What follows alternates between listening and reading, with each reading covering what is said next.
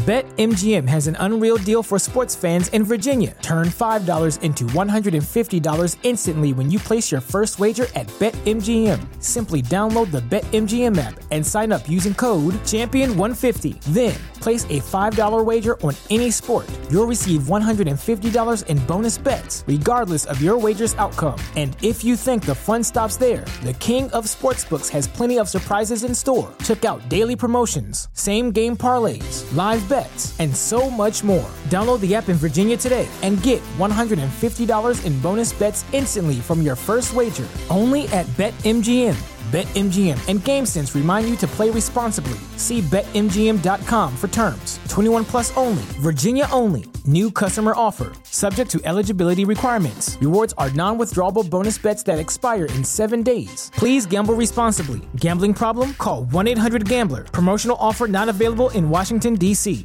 The legends are true. Overwhelming power! Sauce of destiny. Yes! The most legendary sauce has arrived as McDonald's transforms into the anime world of WickDonald's. The greatest flavors unite in all new savory chili McDonald's sauce to make your 10-piece Wick Nuggets, fries, and Sprite ultra powerful. Unlock manga comics with every meal and sit down for a new anime short every week only at WickDonald's. Ba-da-ba-ba-ba, go! I participate in McDonald's for a limited time while supplies last. Bienvenidas a mi canal de novelas románticas, Audiokin. Estaré agradecida si te suscribes al canal, dejas un comentario y un me gusta. Comencemos con la narración de la novela cuyo título es El heredero oculto del jeque. Argumento. Habían guardado su relación en secreto, hasta que Zual descubrió que tenía un heredero.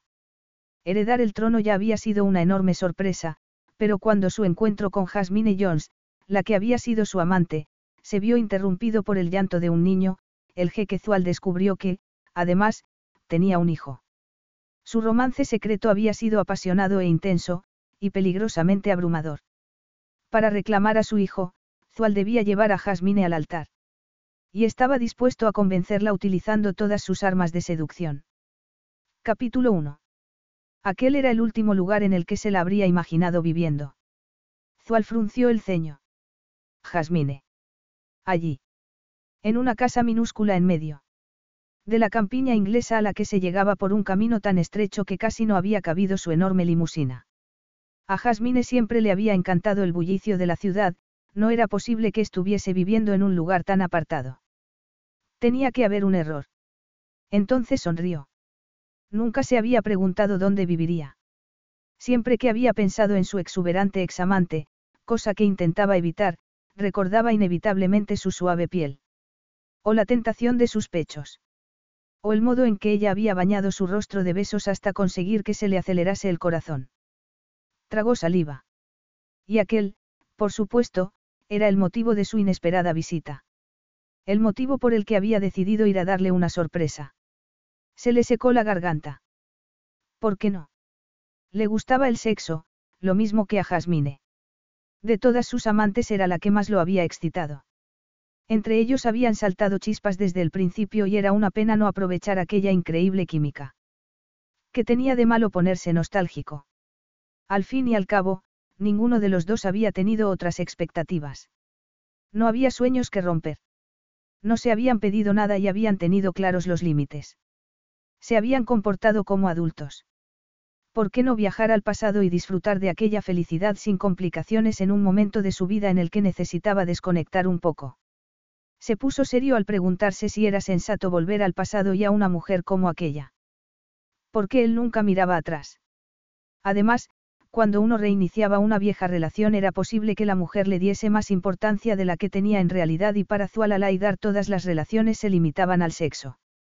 Y, dado que ya era lo suficientemente realista como para aceptarlo, tal vez él pudiese permitirse el romper sus propias reglas por una vez, porque el destino lo estaba llevando por un camino que no deseaba, un camino que había alterado todo su futuro.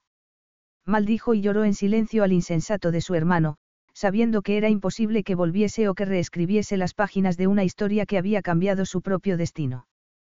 Prefirió no pensar más en aquello y concentrarse en Jasmine Jones y su dulce cuerpo.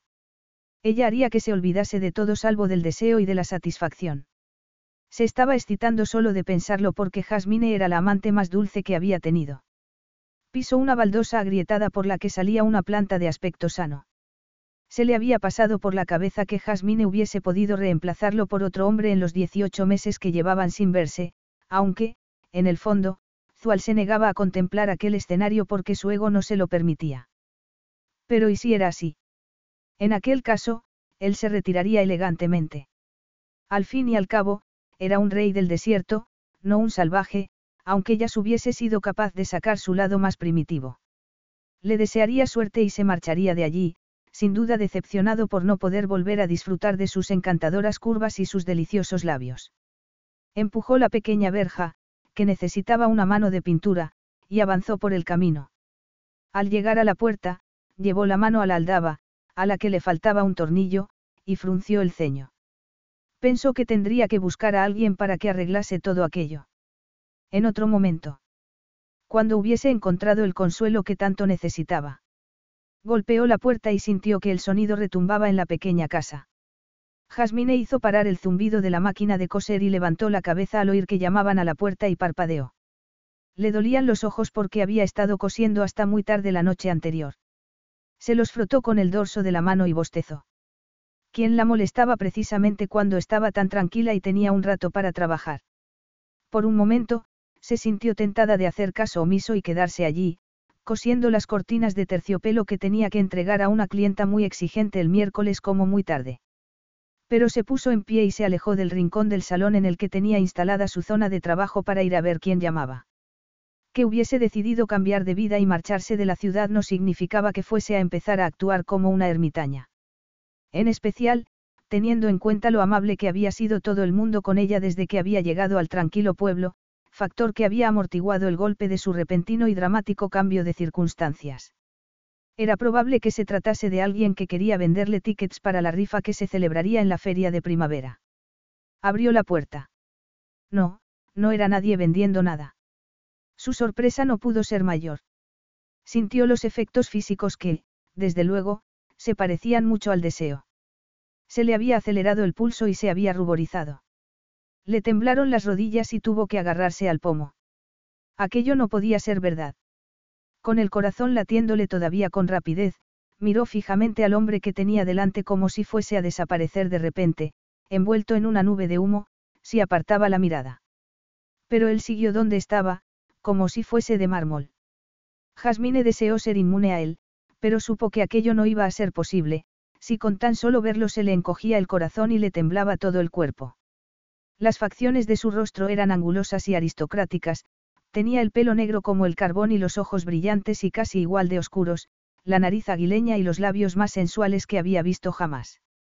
Iba vestido con un traje de chaqueta urbanita y moderno que contradecía su identidad, camisa blanca y corbata de seda. No obstante, Jasmine lo había visto en fotografías vestido con túnicas amplias, con las que parecía recién salido de un cuento de las mil y una noches. Túnicas de color claro que habían enfatizado su piel morena y su cuerpo fuerte, acostumbrado a montar a caballo por el desierto. Zuala Laidar, jeque y príncipe real. El segundo hijo de una antigua dinastía que reinaba en el país de Razrastán, rico en petróleo y en cuyas montañas se criaban puras sangres y se extraían diamantes. El hombre al que se había entregado en cuerpo y alma a pesar de que él hubiese querido solo su cuerpo, decisión que ella había fingido aceptar. La alternativa habría sido rechazarlo y Jasmine se había sentido incapaz de hacerlo. Desde que se habían separado, no había pasado un solo día sin pensar en él, aunque se había imaginado que jamás volvería a verlo porque él la había sacado de su vida para siempre. Y aquello era lo que tenía que recordar. Que Zual la había despreciado como a un periódico viejo. Jasmine se mordió el labio inferior y se preguntó qué hacía allí. Pero, lo que era más importante. No podía permitir que se quedase mucho tiempo. No era tonta. O, al menos, no era tan ingenua como cuando había estado con él. Había madurado desde que habían roto. Había tenido que madurar. Había aprendido que, en ocasiones, había que pararse a pensar que era mejor hacer a largo plazo y no hacer lo que en realidad le apetecía. Así que se resistió al impulso de darle con la puerta en las narices y se obligó a sonreír con amabilidad. Santo cielo, Zual dijo con una voz extrañamente tranquila. ¡Qué sorpresa! Él frunció el ceño, molesto con la situación. No era la bienvenida que había esperado. ¿Cómo era posible que todavía no se hubiera lanzado a sus brazos? Aunque ya se hubiese decidido jugar un poco con él, no entendía que su mirada ni siquiera se hubiese oscurecido de deseo, o que sus labios rosados no se hubiesen separado a modo de inconsciente invitación. No, en vez de deseo había en ella cautela y algo más. Algo que Zual no pudo reconocer, como tampoco reconocía a la mujer que tenía delante. La recordaba vestida como una reina, siempre bella a pesar de que se hacía la ropa ella misma porque no le sobraba el dinero. Tenía mucho estilo, era uno de los motivos por los que se había sentido atraído por ella y por el que, seguramente, el Hotel Granchester la había contratado de encargada de su tienda de Londres. Recordó su pelo de color de miel flotando a la altura de la barbilla. En esos momentos lo llevaba recogido en una práctica trenza que caía sobre un vulgar jersey con una mancha rara en el hombro. Tampoco llevaba las piernas al aire, sino enfundadas en unos feos pantalones vaqueros, prenda que nunca había utilizado en su compañía, ya que Zual le había contado lo poco que le gustaban. Pero se dijo que la ropa no importaba porque no pretendía que la llevase puesta mucho más tiempo. Nada importaba, salvo el deseo que seguía sintiendo por ella. Hola, Jazz, le dijo en voz baja y tono íntimo, tono que había utilizado en el pasado, el tono que utilizaban las personas que habían sido amantes. Pero la expresión de ella siguió siendo de recelo. No sonrió ni le abrió la puerta de par en par para aceptarlo en su casa y en sus brazos. No mostró interés a pesar de llevar casi dos años sin verlo. En vez de eso, asintió y Zual volvió a ver en sus ojos una expresión que no podía reconocer. ¿Cómo me has encontrado? Él arqueó las cejas. No estaba acostumbrado a que lo tratasen de una manera tan brusca y la pregunta le resultó casi insolente. ¿Acaso iba a tratarlo como si fuese un vendedor ambulante? Le parecía aceptable dejar al futuro rey de Razrastán esperando en la puerta. Cuando volvió a hablar lo hizo en forma de reprimenda, utilizando un tono que había hecho temblar a muchos hombres adultos. ¿No piensas que deberíamos mantener esta conversación en el calor de tu hogar, Jazz? Le reprochó él. Aunque no parezca que sea un lugar demasiado acogedor. Ella retrocedió, pero enseguida se recompuso. Esbozó una sonrisa, una sonrisa forzada. Él se sintió confundido. Su relación no había terminado mal, aunque ella hubiese rechazado su regalo de despedida. Zual tenía la costumbre de regalar una joya a sus amantes cuando rompía con ellas, de recuerdo, pero, para su sorpresa y fastidio también, Jasmine le había devuelto el collar de esmeraldas y diamantes junto con una nota en la que decía que no podía aceptar un regalo tan generoso. Zual clavó la vista en la pintura gastada de la puerta, apretó los labios y pensó que a Jasmine le habría ido muy bien una aportación de dinero. Me temo que no puedes entrar, le respondió ella. Lo siento, Zual, pero no llegas en buen momento. Tendrías que haberme avisado. Él entendió lo que pasaba. Por supuesto. Le había parecido que Jasmine aceptaba su ruptura con dignidad y una admirable ausencia de chantaje emocional. No había derramado ni una sola lágrima, al menos, en su presencia. No obstante, no estaba hecha de piedra. Era la mujer más sexy que había conocido y, entre sus brazos, había descubierto el placer de la carne. Así que lo normal era que no hubiese vuelto a la vida célibe después de haberlo conocido a él. Aunque le costase creerlo, era posible que lo hubiese sustituido en la cama por alguien más adecuado que él. Alguien de su clase social, tal vez dispuesto a casarse con ella. Tal vez tuviese razón, Tal vez debía haberla llamado antes de presentarse allí para que le hubiese dado tiempo a prepararse y ponerse guapa. Pero desde cuándo tenía que llamar Zual a Laidar para avisar de su llegada. Intentó parecer razonable a pesar de que sentía celos y de que se le había hecho un nudo en el estómago. ¿Hay otro hombre en tu vida, Jazz? Le preguntó, intentando hablar pausadamente. Aquello pareció sorprenderla todavía más. Por supuesto que no. Zual expulsó el aire que, sin darse cuenta, había estado conteniendo. Los celos se transformaron rápidamente en una sensación de triunfo y anticipación. Bien. He venido hasta aquí solo para verte, le explicó, sonriendo. Creo recordar que, cuando nos separamos, lo hicimos de la manera más civilizada posible, lo que hace que me pregunte por qué te muestras tan reacia a dejarme entrar. No es lo moderno que los amantes también sean amigos. Que puedan sentarse a hablar de los viejos tiempos con cariño. Jasmine sintió que se le tensaba el cuerpo y agradeció tener la mano izquierda semioculta detrás de la puerta. Miró por encima del hombro del jeque y vio su limusina negra en el camino. Supuso que el chofer seguiría allí, esperándolo, como esperaba todo el mundo azual. También estarían allí los guardaespaldas y, probablemente, otro coche lleno de personal de seguridad escondido en alguna parte. Escondido en alguna parte. Se le encogió el corazón, pero intentó fingir serenidad a pesar del miedo. Había estado segura de que había hecho lo correcto, pero, en esos momentos, con la vista clavada en el rostro perfecto de Zual, le invadieron las dudas y la preocupación, y se preguntó qué debía hacer. Si se negaba a dejarlo entrar en la casa, despertaría sospechas. Y en realidad todavía tenía una hora. Podía dejarlo entrar y averiguar qué había ido a hacer allí, escucharlo de manera educada y después pedirle que se marchara. Abrió más la puerta y se dio cuenta de que Zual clavaba la vista en la alianza que llevaba puesta.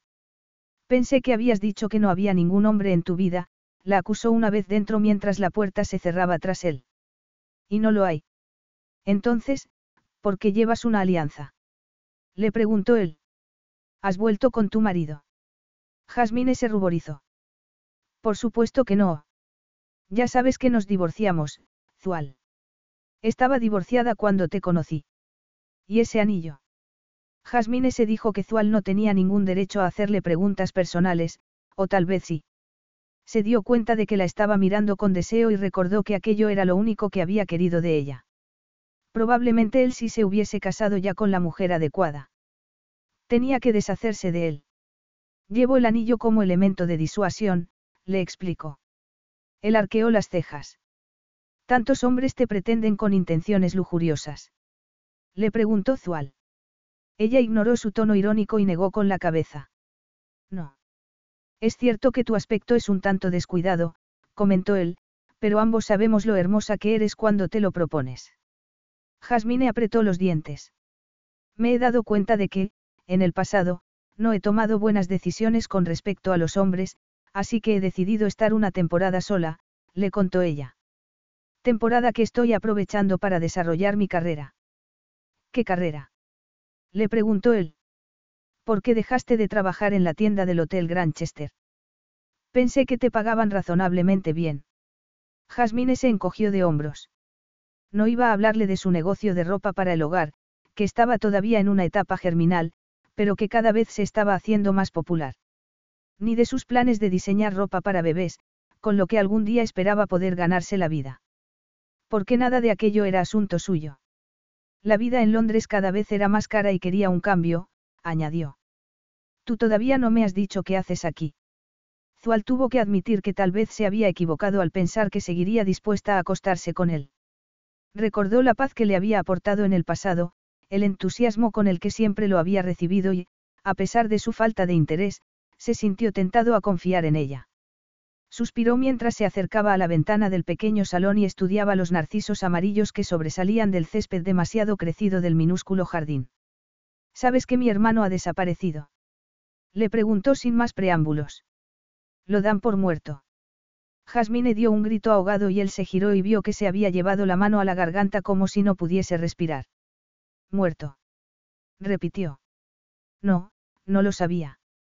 Lo siento mucho, Zual. Aunque no llegué a conocerlo, sí que recuerdo que era tu único hermano. Lo hemos mantenido en secreto todo el tiempo posible, pero ya ha salido a la luz. ¿No te habías enterado? Ella negó con la cabeza. No, no tengo tiempo de leer el periódico últimamente. La actualidad internacional es demasiado deprimente, y no funciona mi televisor, añadió antes de morderse el labio inferior y mirarlo fijamente, con cautela. ¿Qué ha ocurrido? ¿O prefieres no hablar del tema? Él pensó que lo que quería era tomarla entre sus brazos para que lo reconfortase, sentir el calor de otro cuerpo, que la suavidad de su piel le recordase que seguía vivo, pero Jasmine no se acercó, siguió en la otra punta de la pequeña habitación con sus ojos verdes mirándolo con aflicción y el cuerpo tenso, como si se sintiese incómoda en su presencia. No obstante, Zual siguió hablando como no lo habría hecho con nadie más, en voz muy baja, casi inaudible. A pesar de que Kamal era el rey de Razrastán, con todas las responsabilidades que eso conlleva, mi hermano jamás perdió el interés por las actividades temerarias. Recuerdo que me contaste que era bastante imprudente, respondió ella en tono cauto. Zual suspiró y asintió. Lo era. Durante su juventud, practicó los deportes más peligrosos sin que nadie pudiese impedírselo. Mi padre lo intentó siempre mientras que mi madre lo alentaba a ser audaz. Por ese motivo, pilotaba su propio avión y hacía esquí fuera de pista siempre que tenía la oportunidad. También hacía submarinismo y escalaba los picos más complicados del mundo, y nadie puede negar que destacaba en todo lo que hacía. Zual hizo una pausa. Cuando fue coronado rey, tuvo que limitar inevitablemente la mayoría de esas actividades, pero salía a montar a caballo con frecuencia, a menudo, solo. Decía que así podía pensar, lejos del alboroto de la vida de palacio. Y eso es lo que ocurrió el año pasado. ¿El qué? Zual sintió que el dolor crecía de manera inevitable en su interior, y la amargura también. Porque los actos de Kamal habían afectado a muchas personas, al que más, a él. Kamal había salido una mañana a lomos de su caballo, a Calteque, y se había dirigido hacia el desierto al amanecer, o eso era lo que habían contado los mozos de cuadra después. Y entonces se había desatado una terrible tormenta. Le tembló la voz mientras continuaba hablando. Dicen que no es posible escapar del manto de arena que lo cubre todo cuando hay esas tormentas en el desierto. No se puede ver, oír ni respirar. No pudimos encontrar ni a Kamal ni al caballo a pesar de que nunca se había realizado una búsqueda tan exhaustiva en todo el país. Ni rastro. Así que es imposible que sobreviviera, terminó, torciendo el gesto. Y el desierto es muy eficaz eliminando cuerpos. Oh, Zual, eso es terrible. Lo siento mucho, murmuró Jasmine. Él asintió bruscamente, no había ido allí a aquello. Todos lo sentimos mucho, admitió. ¿Y qué va a ocurrir ahora? Oficialmente, no se le puede declarar muerto hasta que no pasen siete años, pero, de acuerdo con nuestras leyes, el país tampoco puede estar sin rey durante ese tiempo, le explicó él, apretando los puños con fuerza. Así que he accedido a reinar en su ausencia. ¿Y qué significa eso exactamente? Significa que, dentro de siete años, si Kamal no vuelve, me coronarán rey a mí, dado que soy el único heredero vivo. Hasta entonces, seré rey en funciones y se me conocerá como al jeque regente. Fue oír la palabra, heredero, y Jasmine sintió miedo. Notó que una gota de sudor corría por su espalda hasta llegar a la cinturilla de los pantalones vaqueros. Se preguntó si Zual lo sabía. Si era aquel el motivo por el que estaba allí. No, por supuesto que no. No estaría hablando de aquello si tuviese alguna idea de lo que le había pasado a ella. ¿Y tu esposa, está contenta con su nueva posición? Mi esposa. Repitió él, frunciendo el ceño. No tengo esposa, Jazz. Yo pensaba que, cuando dejamos de vernos, habías empezado a tener una relación con la princesa de una región vecina. Creo recordar que se llamaba Zara. Zuala sintió. Sí, Zara tiene un linaje casi como el mío, comentó él, pero no soportaba su manera de reírse y no me imaginaba compartiendo toda una vida con ella. Además, por aquel entonces no tenía ninguna prisa. Ahora es diferente, por supuesto. Ahora tengo que gobernar mi país y, para ello, necesitaré una esposa a mi lado. A Jasmine se le aceleró el corazón, no pudo evitar sentirse esperanzada, aunque enseguida se dio cuenta de su estupidez. Sigo sin entender qué haces aquí, le dijo con cautela. Él levantó ambas manos en señal de rendición. Voy a contarte qué hago aquí, Jazz, admitió sonriendo. Mi vida va a cambiar inexorablemente el mes que viene, cuando firme los documentos que me convertirán en jeque regente. A pesar de las celebraciones que tendrán lugar entonces, mi pueblo sigue sufriendo una inevitable incertidumbre causada por la desaparición de mi hermano. Mi país necesita estabilidad y espera que yo se la procure. Necesito una esposa, pero en esta ocasión no voy a poder ser exigente. Tengo que casarme con la mujer adecuada, y cuanto antes. Jasmine tragó saliva. Como por ejemplo. Alguien de la realeza, por supuesto, le respondió él. Me temo, Jazz, que no puedo casarme con una chica divorciada de Inglaterra, así que no te hagas ilusiones. No me las estaba haciendo, replicó ella, furiosa con Zual, pero todavía más furiosa con ella misma por haberse permitido soñar. Y por eso estás aquí. Has venido a contarme tus planes de boda. ¿Qué es lo que quieres? Que te aconseje. Que te ayude a encontrar a tu futura esposa. No, no es a eso a lo que he venido. ¿Quieres que te demuestre el motivo de mi visita, Jazz? Le preguntó, avanzando hacia ella y tomándola de repente entre sus brazos. Estoy aquí porque me siento vacío y desesperado, y sé que tú puedes calmar ese dolor. Jasmine supo que debía decirle lo que pensaba, que no era un pañuelo de papel, de usar y tirar. Entonces, ¿por qué no lo hizo? La volvieron loca sus brazos o fue el anhelo que seguía habiendo en su interior. Tenía que haberse dado cuenta de que con la palabra, calmar, Zual se refería al sexo, pero no pudo evitar pensar que estaba hablando de su corazón.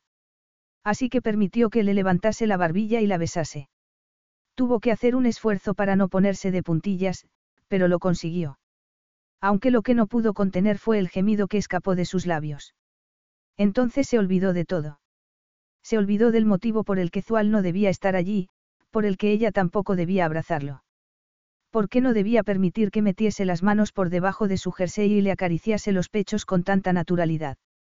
Se sintió mejor que en mucho tiempo y notó que la sangre le ardía en las venas. Aquello era como estar en el cielo. Zual se apretó contra su cuerpo y metió un dedo por debajo de la cinturilla de su pantalón para sentir su cálida piel, y Jasmine metió el estómago con la esperanza de que siguiese acariciándola más abajo, entre los muslos, donde estaba más húmeda y caliente. ¿Por qué no había nada que pudiese desear más? Sintió la erección de Zual y separó las piernas instintivamente. Él apartó los labios de los suyos. Tu cuerpo ha cambiado, murmuró con voz temblorosa. Sí. Estuvo a punto de preguntarle si no le gustaba y entonces sintió como un jarro de agua fría y tuvo miedo. Respiró hondo, lo miró a los ojos y le preguntó. Solo has venido a tener sexo conmigo, Zual. Él pareció momentáneamente sorprendido por la pregunta, entonces se encogió de hombros y Jasmine supo que estaba en lo cierto. Lo que quieres es aliviarte físicamente, ¿verdad? Continuó con voz temblorosa. Quieres sexo fácil, sin complicaciones, antes de volver a casa a buscar a tu futura esposa. ¿Y qué esperabas, Jazz? Le preguntó él.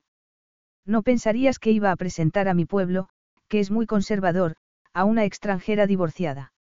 Ambos hemos sabido siempre que eso no era posible. Como también hemos sabido que la química que hay entre nosotros siempre estará ahí. Eso no ha cambiado. Sigo deseándote como siempre, y tú a mí. Te enciendes en cuanto te toco, como siempre. ¿Por qué no aprovecharlo? ¿Por qué no disfrutar de lo que ambos queremos y hacer el amor por última vez? Ella lo escuchó aturdida, pensó en decirle que aquello no era hacer el amor, y entonces oyó algo a lo lejos que lo cambió todo. Se apartó de él, aunque con cuidado, para no despertar sus sospechas, y rezó porque Darius siguiese durmiendo. Pero sus plegarias no fueron escuchadas. El llanto se hizo cada vez más fuerte, se convirtió en grito, y entonces vio que cambiaba la expresión de Zual. Jasmine bajó la vista para que él no viese que se le habían llenado los ojos de lágrimas. Y pensó en que podía decir que era un animal, al fin y al cabo, los graznidos de los pavos reales se parecían mucho al llanto de un bebé. ¿Qué ha sido eso, Jazz?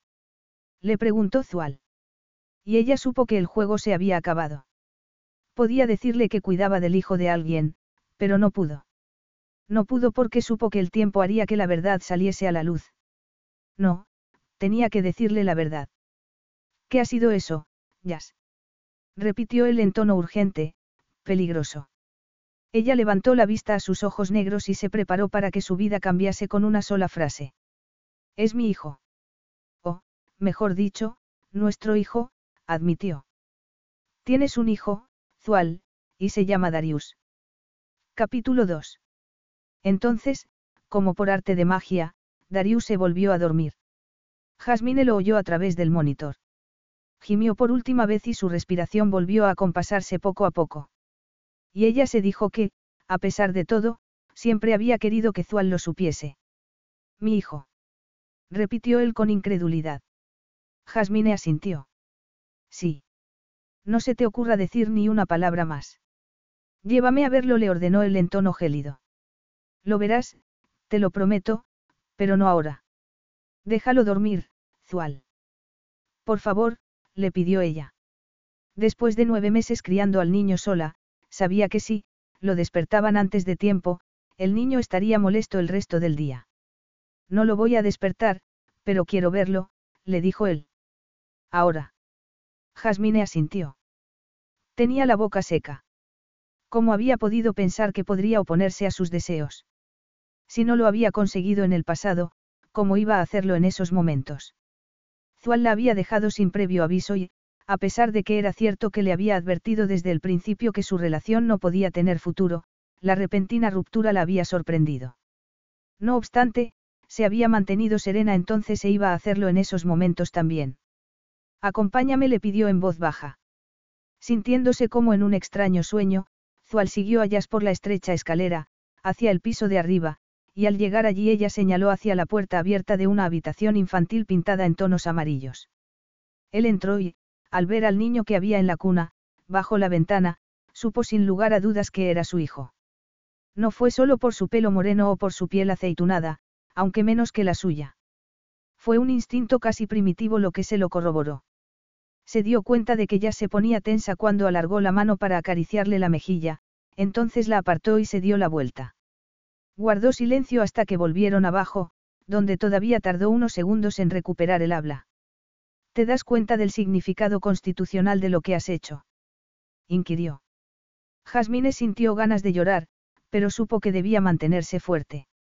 Significado constitucional. Aquello era lo único que le importaba a Zual. Por supuesto que sí. Era el motivo por el que había terminado con su relación y por el que estaba allí en esos momentos, para utilizar su cuerpo como habría utilizado una jarra de agua para saciar la sed. Porque lo único que le importaba a Zual era saciar sus necesidades y cumplir con las exigencias de su país y todo lo demás era secundario. ¿Por qué no me lo has contado antes, Jazz? Volvió a preguntar. ¿Por qué no me has contado que las semillas de mi vientre habían dado su fruto? Jasmine se estremeció, pero se obligó a mantener la calma. Lo intenté. ¿Cuándo? Después de que rompiésemos. Cuando él le había informado de que era perfecta como amante, pero que jamás podrían casarse. Es cierto que tardé en darme cuenta de que estaba embarazada. ¿Y cómo es posible eso? inquirió él. Porque, aunque fueras virgen cuando nos conocimos, no me puedes hacer creer que eras tan ingenua, Jazz. ¿Qué quieres decir con eso de que tardaste en darte cuenta de que estabas embarazada? No estarías esperando ver llegar a la cigüeña por la ventana. Habló de manera cruel y sarcástica, y Jasmine intentó convencerse de que era comprensible que estuviese enfadado. Ella también lo habría estado si hubiese descubierto algo así. Me sentía perdida, admitió. Aturdida, sin energía y desorientada. Me costó acostumbrarme a vivir sin ti. Zual apretó los labios, aunque en el fondo la comprendió porque él también se había sentido desconcertado al descubrir que ya se había dejado un vacío en su vida. Había intentado convencerse de que lo que echaba de menos era el sexo, el mejor sexo de su vida.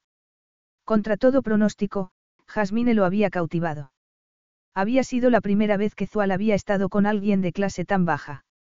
Ella había estado trabajando en la boutique del Hotel Granchester, en el que él se había alojado, y lo primero en lo que Zual se había fijado había sido en sus pechos y en sus caderas, en el movimiento de su melena rubia y en su dulce sonrisa cuando atendía a los clientes. No obstante, Zual no era un hombre que cediese siempre a los deseos de la carne, todo lo contrario, en ocasiones disfrutaba negándose la satisfacción sexual porque sabía que eso era bueno para el alma y que lo que llegaba de manera fácil se perdía con la misma facilidad. Además, le gustaban los retos, y eso era lo que había visto en ella cuando, al dirigirle la palabra, Jasmine se había ruborizado y había bajado la mirada. La había deseado y le había alegrado saber que estaba divorciada porque las mujeres divorciadas solían adoptar una actitud cínica frente al matrimonio. Además, también poseían una experiencia que las convertía en las mejores amantes. Aunque ellas no había tenido esa experiencia. Zual todavía recordaba la sorpresa, y la satisfacción, que había sentido al descubrir su inocencia. Y el orgasmo que había tenido después, y el de después, y el de después. Intentó volver al presente porque nada de aquello importaba en esos momentos. Sobre todo, teniendo en cuenta que acababa de descubrir que era toda una manipuladora. Cuéntame qué es lo que pasó, Jazz le dijo. Ella se frotó los brazos como si tuviera frío y tragó saliva. Cuando tú volviste a Razrastán, yo seguí con mi vida normal, pero con miedo a que alguien descubriese que había tenido relaciones íntimas con un cliente del hotel. Pero nadie se enteró. Le preguntó él. Jasmine negó con la cabeza. No, nadie. Pero es que fuimos muy discretos, Zual. Tú te aseguraste de ello. Nunca me permitiste subir a tu ático y solo nos vimos en casa de tus amigos y por la noche. Siempre he intentado llevar con discreción todas mis relaciones. La prensa se habría vuelto loca si hubiese descubierto que me estaba acostando con alguien como tú, admitió él en tono frío. Alguien como yo. Repitió ella. Ya sabes lo que quiero decir.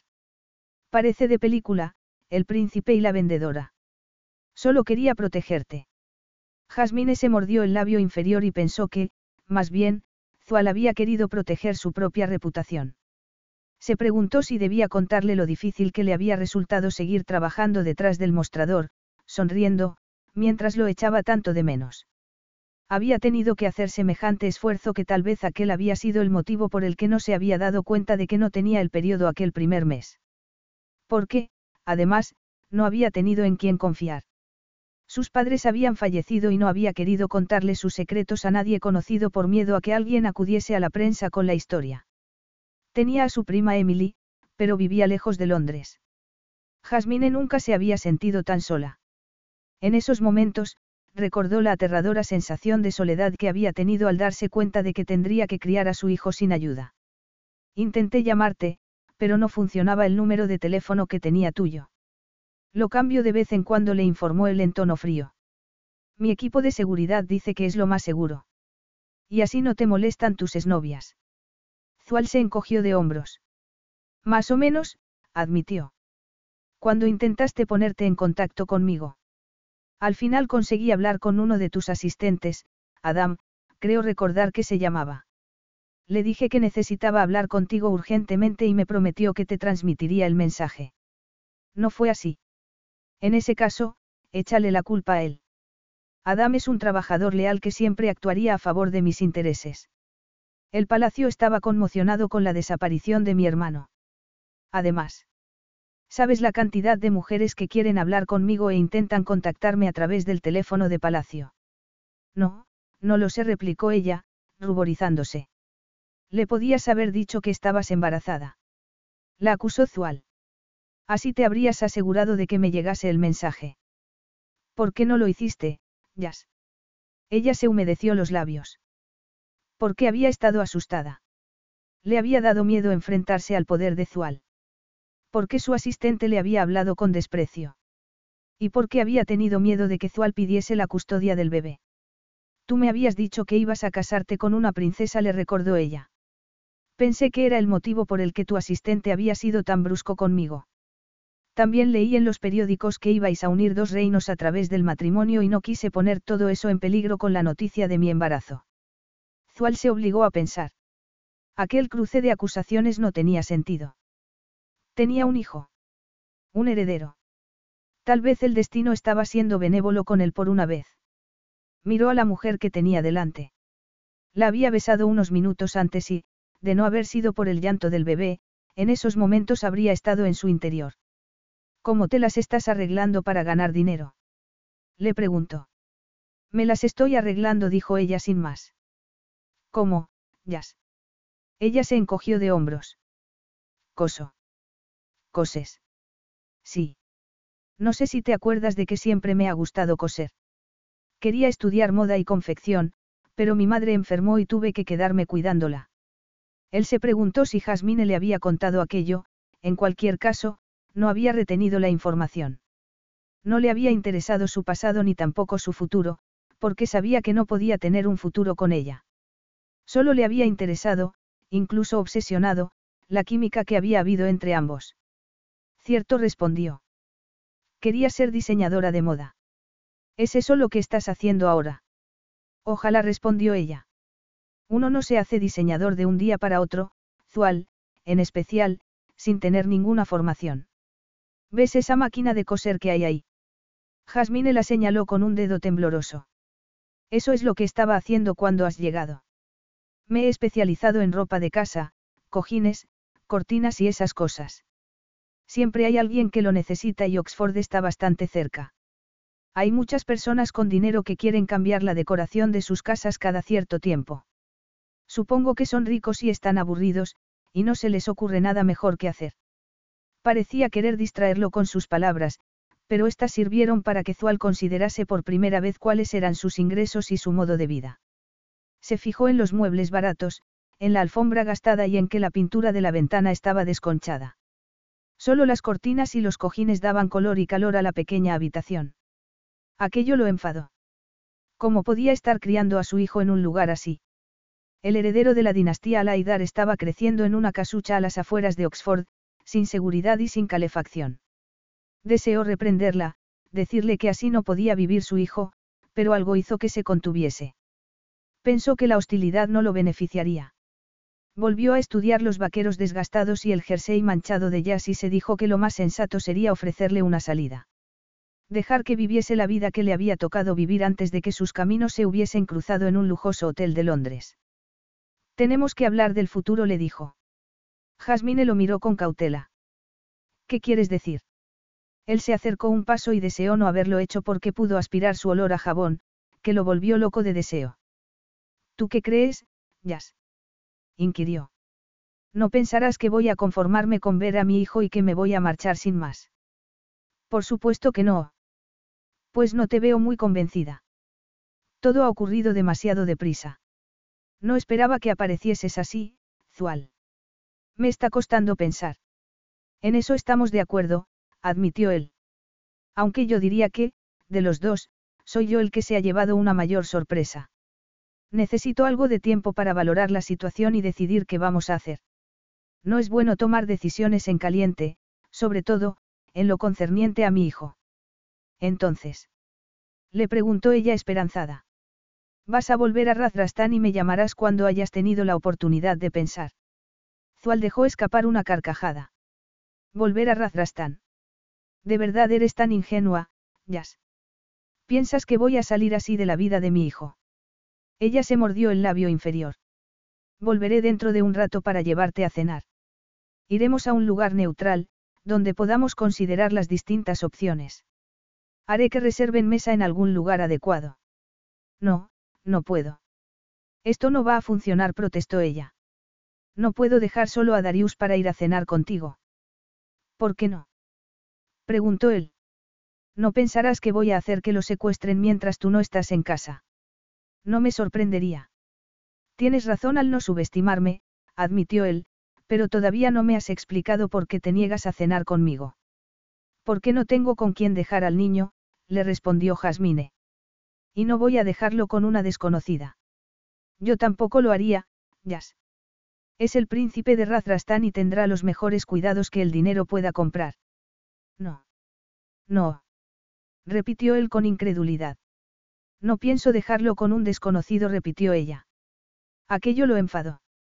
No pretenderás que cene yo aquí, ¿verdad?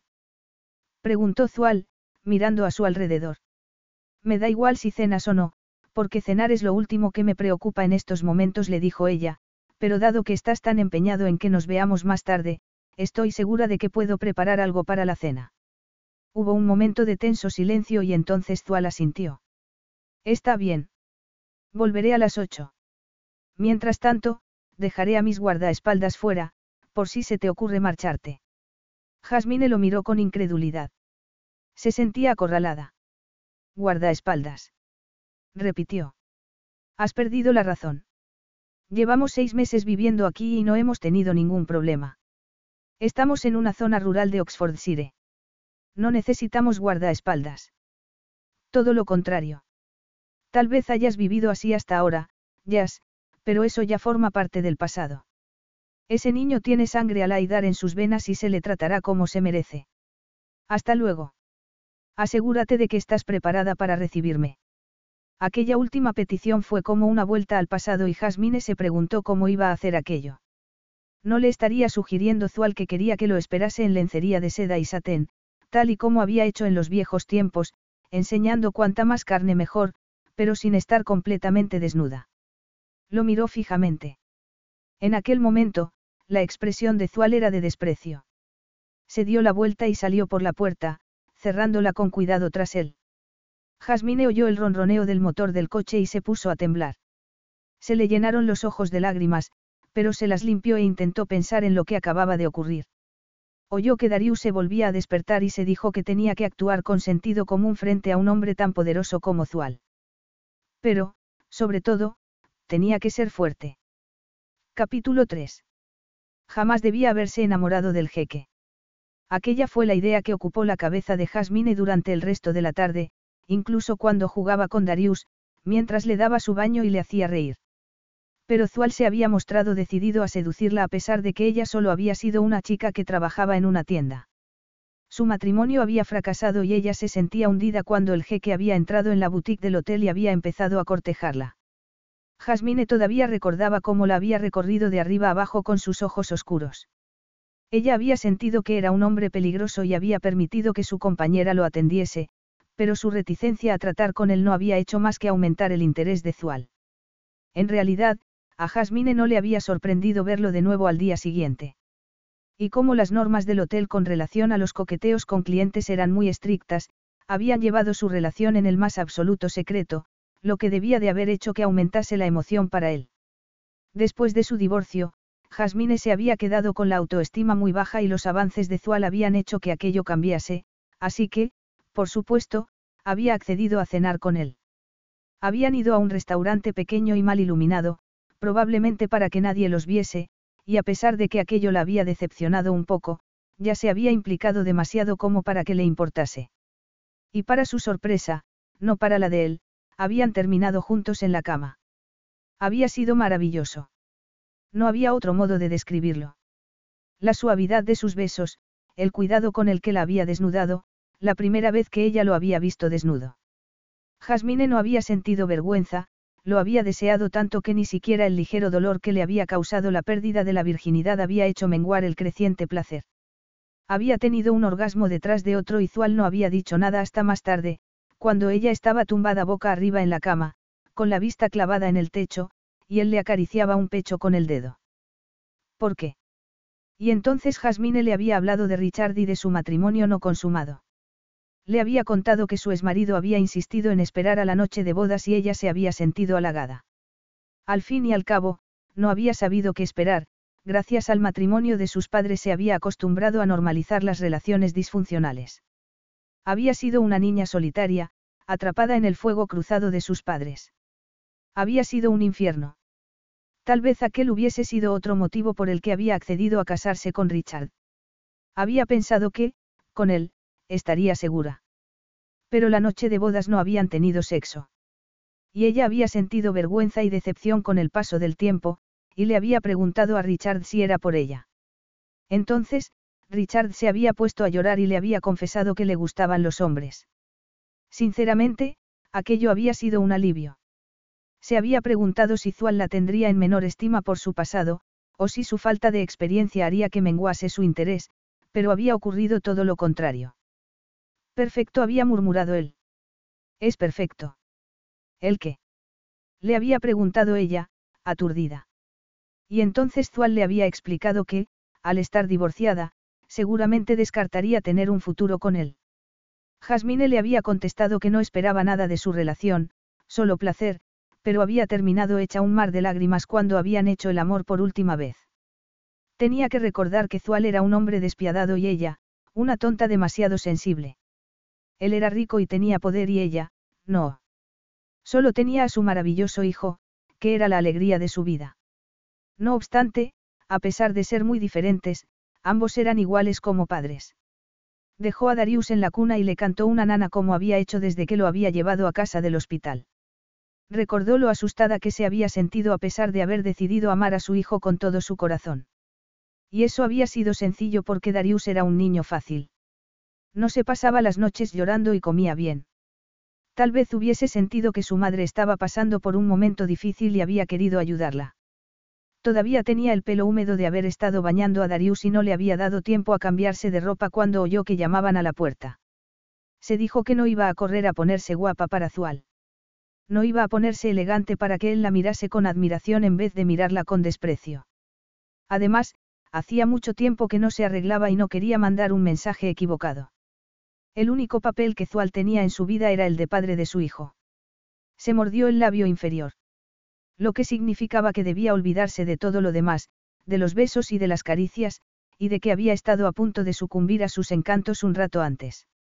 No obstante, mientras bajaba las escaleras corriendo se dijo que no iba a ser fácil permanecer inmune a Zual. Abrió la puerta con el corazón acelerado y deseó que el efecto que Zual tenía en ella no fuese tan fuerte, pero lo era. Al contrario que ella, Zual sí se había cambiado de ropa e iba vestido de manera más informal. Llevaba una chaqueta de cuero negra, pantalones vaqueros oscuros y no se había vuelto a afeitar, lo que le daba un aspecto todavía más viril. Pero Jasmine se dijo que debía centrarse en su crueldad y determinación, no en su atractivo y carisma. Que debía pensar en la facilidad que tenía para quitarse las cosas de en medio cuando se cansaba de ellas. Necesitaba recordar que, para él, ella solo había sido una diversión. Zual no se molestó en saludarla de manera educada. Entró y, sin más preámbulos, dejó un sobre de papel manila encima de la mesa y se giró hacia ella. Tal vez quieras leer esto antes que nada, comentó. ¿Qué es? Él dudó un instante, lo que hizo que Jasmine se pusiese en guardia. En resumen. Le dijo él. Un documento legal que solo tienes que firmar. Firmar. Repitió ella con el corazón acelerado. Eso es. Jasmine miró el sobre con cautela, casi como si tuviese delante una bomba. ¿Qué clase de documento legal?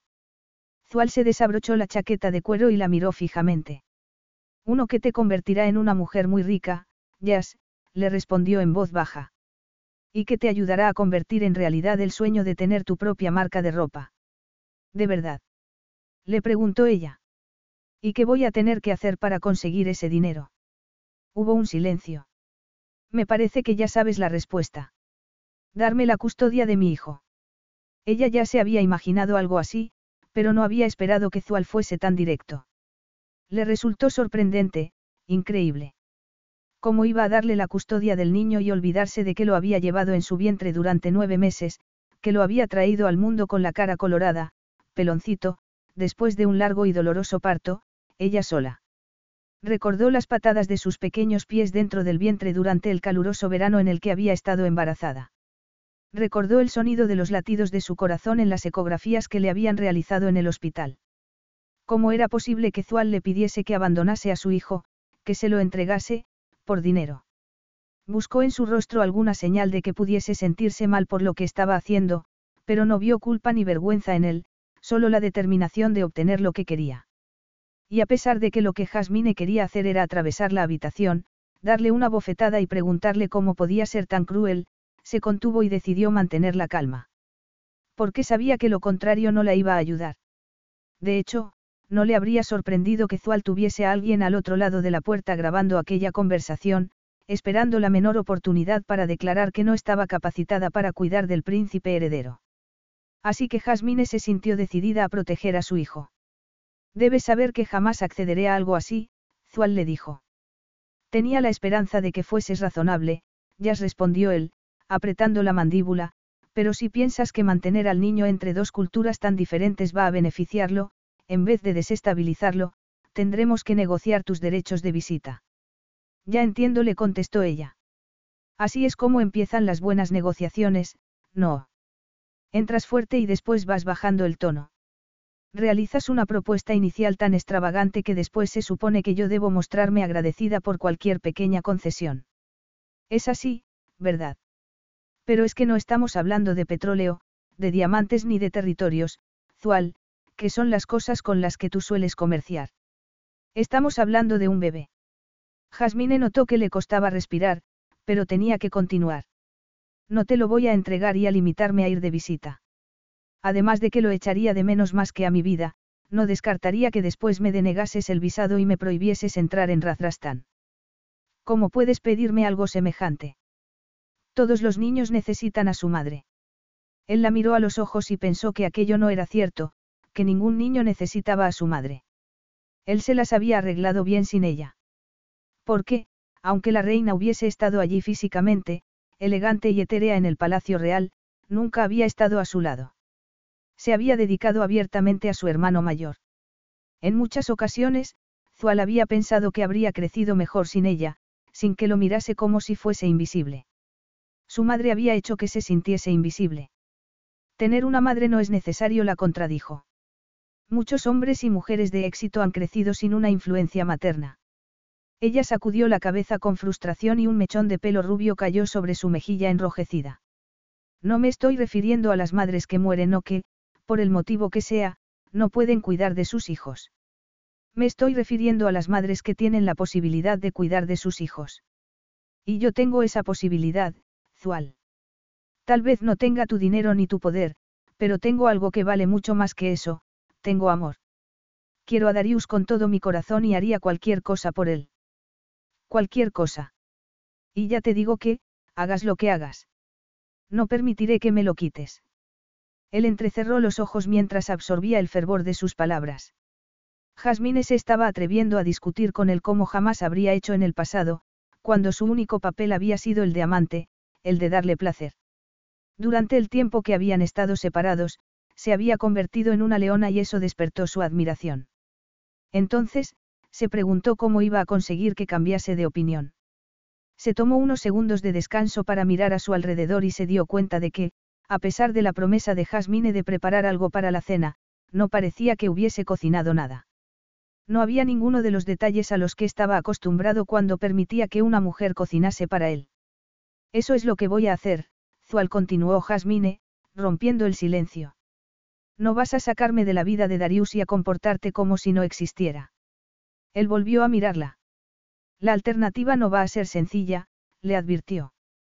¿Qué quieres decir? Que no será fácil criar al niño medio príncipe, medio plebeyo. Medio inglés, medio razrastaní. En ese caso, permite que crezca siendo inglés. Eso no es posible, rugió Zual. Tiene que ser consciente de que pertenece a una familia real y de las responsabilidades que eso conlleva. Jasmine frunció el ceño. No estarás insinuando que Darius podría ser rey algún día, ¿verdad? Es un hijo ilegítimo. A Zual se le ocurrió otra posibilidad. Se preguntó si Jasmine estaba haciendo lo que le había acusado de hacer a él, empezar fuerte la negociación. Tal vez pensaba que, si lo hacía bien, podría llegar a convertirse en reina del desierto, con joyas, palacios y riquezas a su disposición. Además, ¿quién no iba a querer casarse con él? Eran muchas las mujeres que lo habían intentado en el pasado, pero ninguna lo había conseguido. Si estás intentando conseguir que me case contigo, no te molestes, le advirtió. ¿Por qué no ha cambiado nada, Jazz? Sigues siendo una mujer extranjera y divorciada que no encaja en el papel de reina. Mi pueblo jamás te aceptaría. Ese es el motivo por el que yo debo encontrar a la esposa adecuada.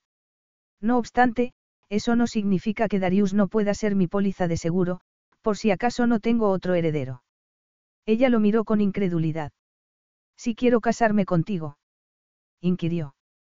¿De verdad piensas que quiero casarme con un hombre que trata a las mujeres como si fuesen seres inferiores, que considera a su hijo una póliza de seguro?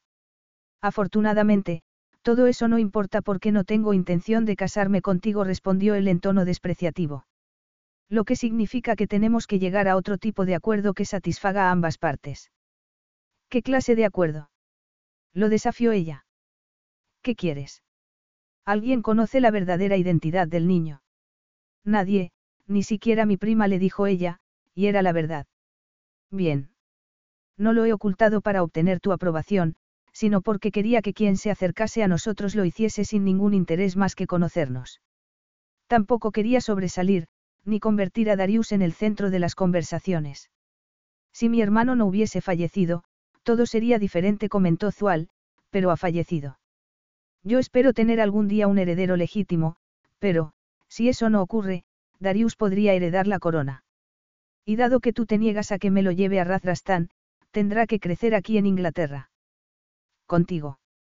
Gracias al cielo, respondió ella, aliviada. ¿Por qué no se me ocurre nada peor para su bienestar que encerrarlo en un palacio con un monstruo como tú? Nadie se atrevería a hablarme así. Eso es lo único que me alegra de esta conversación. Basta. Darius tiene que aprenderlo todo del país del que podría ser rey algún día, por eso quiero que crezca en Londres, para que pueda asistir a la escuela de la Embajada de Razrastán, para que pueda vivir en una ciudad grande, de manera anónima, en la que nadie descubrirá su verdadera identidad, salvo que tú la hagas pública. Pero no vivimos en Londres, Zual, puntualizó ella. Vivimos en Oxfordshire. Eso no es un problema. Os mudaréis. No soy una marioneta. No me voy a mudar. A Zual se le agotó la paciencia y golpeó con el puño la mesa, que tembló bajo su fuerza. Luego miró a Jasmine con determinación. Ya estoy cansado de tu palabrería insustancial, Jazz, de tus desafíos y de que te niegues a aceptar mi ayuda, rugió. Tienes que entender varias cosas. La primera, que un príncipe no puede crecer en un lugar así. En un sitio en el que no cabe ni un gato. No tenemos gato. Puedes dejar de interrumpirme. Inquirió él. Tendrás que mudarte a un lugar a la altura del estatus de mi hijo. A un lugar seguro, en el que no puedan entrar los ladrones, donde haya espacio para los guardaespaldas que nuestro hijo necesita. Y yo me encargaré de ello, te guste o no. Pronto descubrirás que te gusta vivir en un lugar distinto a este. Zual apretó los labios con satisfacción y después añadió. En mi experiencia, a la mayoría de las mujeres el lujo les resulta adictivo. Jasmine sintió una mezcla de ira y dolor. Zual estaba insultándola por vivir allí y eso la enfadaba, pero, en parte, tenía razón. Los pequeños ahorros que había acumulado mientras trabajaba en el Hotel Granchester no habían durado tanto como ella había esperado, y con la costura solo ganaba lo necesario para sobrevivir. Y la situación cada vez sería más difícil. Ella sabía bien lo que significaba ser la niña pobre del colegio y no quería que Darius pasase por aquello, así que no podía permitir que su orgullo la traicionase. Se encogió de hombros. Supongo que tiene sentido. Zual se había imaginado que Jasmine se mostraría mucho más agradecida. Inclinó la cabeza de manera solemne e intentó ocultar su indignación ante semejante testarudez e ingratitud. Mi gente lo organizará lo antes posible, añadió en tono frío. Lleva solo lo esencial y estate preparada para cuando te llamen. Ella volvió a negar con la cabeza y la larga trenza se balanceó como un péndulo dorado. Zual deseó entonces ver aquella melena extendida sobre su almohada. Preferiría poder elegir yo la casa. Él abrió la boca para oponerse, pero la volvió a cerrar. Está bien, admitió a regañadientes. Te mandaré una lista para que la consideres. Y necesitarás ropa nueva, no solo para el bebé, sino también para ti. Ella se rió con amargura. No quiero tu caridad, Zual. Nunca la he querido. Llevaré mi ropa, como siempre, hecha por mí. Eso no puede ser, la contradijo el en tono gélido. Ya no trabajas en una tienda ni vives en las habitaciones del personal de un hotel.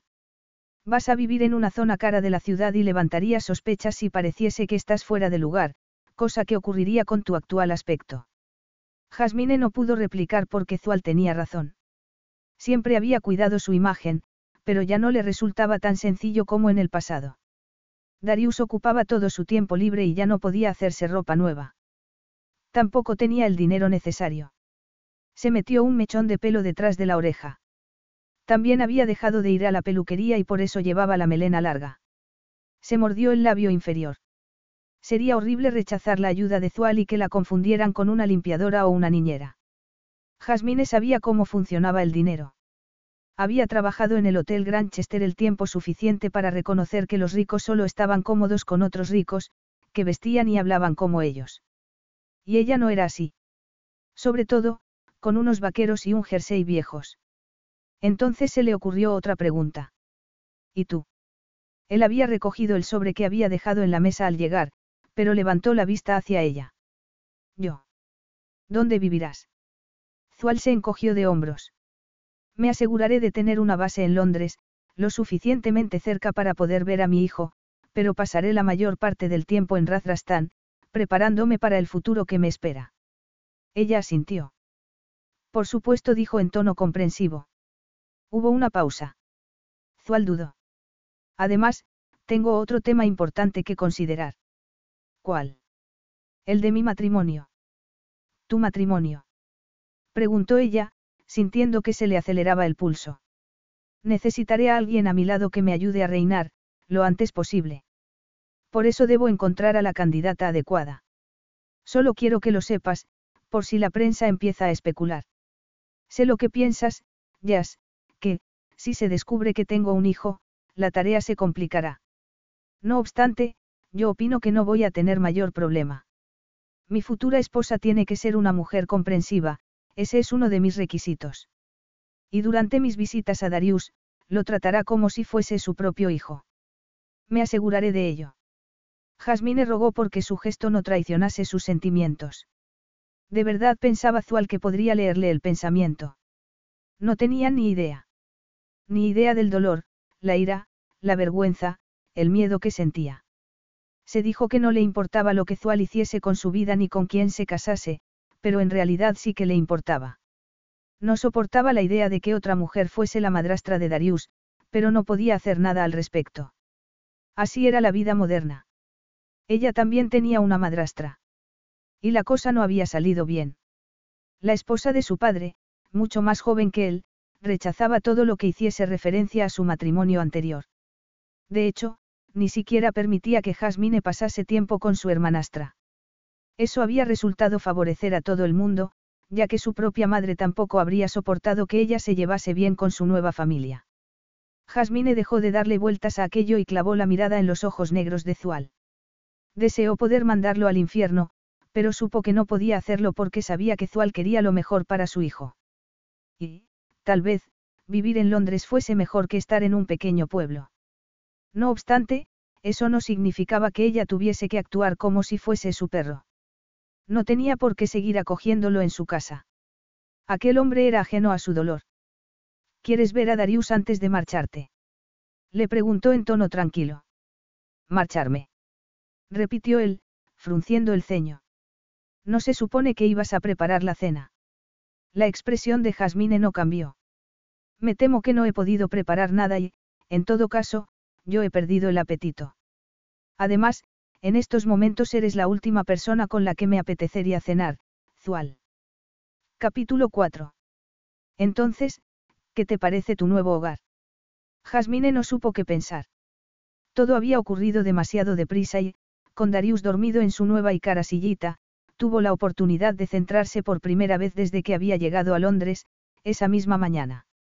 Y de acostumbrarse a su nueva casa que, para ella, no se parecía en nada a un hogar. Giró sobre sí misma en el salón, que era casi del tamaño de un campo de fútbol y tenía unas vistas impresionantes a Hyde Park. Era el lugar que más le había gustado de todos los que le habían propuesto, en especial porque no se sentía rodeada de otros edificios. Como era un piso muy alto no se oía el tráfico y casi podía imaginarse que estaba en el campo y no en medio de la gran ciudad. Cuando ella había visitado el piso, había estado vacío, pero después lo habían amueblado con todo lujo de detalles. También le habría gustado poder opinar acerca de la decoración, que le resultaba demasiado impersonal. Los enormes sofás de terciopelo iban a juego con las alfombras que adornaban los brillantes suelos de madera. Había cuadros de colores vibrantes en las paredes y la escultura de una cabeza de caballo junto a la ventana. Incluso habían dejado revistas de moda en una de las múltiples mesitas de café y jarrones llenos de rosas. Parecía un decorado de película, una habitación diseñada en un solo día y no poco a poco, llena de recuerdos. Tampoco era normal que la hubiesen llevado hasta allí en una limusina con los cristales tintados, o sí. Ni rodeada de guardaespaldas que seguirían fuera, con aquellos sospechosos bultos bajo sus chaquetas. Zual había llegado poco después, sin su habitual cortejo de asistentes, lo que había hecho que a ella se le acelerase el pulso. Odiaba que su cuerpo reaccionase así ante un hombre que le había demostrado lo frío y cruel que podía llegar a ser, que veía a su propio hijo como una póliza de seguro. No obstante, iba a hacer lo posible por no juzgarlo porque sabía que eso podía perjudicar a su hijo a largo plazo. Se preguntó si llegaría a acostumbrarse a vivir en un piso con tres baños de baldosas blancas, relucientes, y llenos de los mismos productos que ella había vendido en la boutique del Hotel Granchester, por lo que sabía cuánto costaban. Había elegido su dormitorio mientras sentía el aliento de Zual en la nuca e intentaba no mirar hacia la cama. La habitación más bonita era la de Darius, en la que había una cuna de madera muy suave, un móvil lleno de planetas y estrellas colgando del techo, el alféizar de la ventana lleno de juguetes, osos de peluche y un mono muy suave con los ojos saltones. Y había sido entrar en ella y pensar que había hecho lo correcto al mudarse allí, aunque solo fuese por el bien de su hijo. Se acercó a la ventana y se alejó del olor a sándalo de Zual, y miró hacia el parque, donde había varias personas disfrutando de aquel día primaveral, sentadas en los bancos, comiendo, y un adolescente con su monopatín.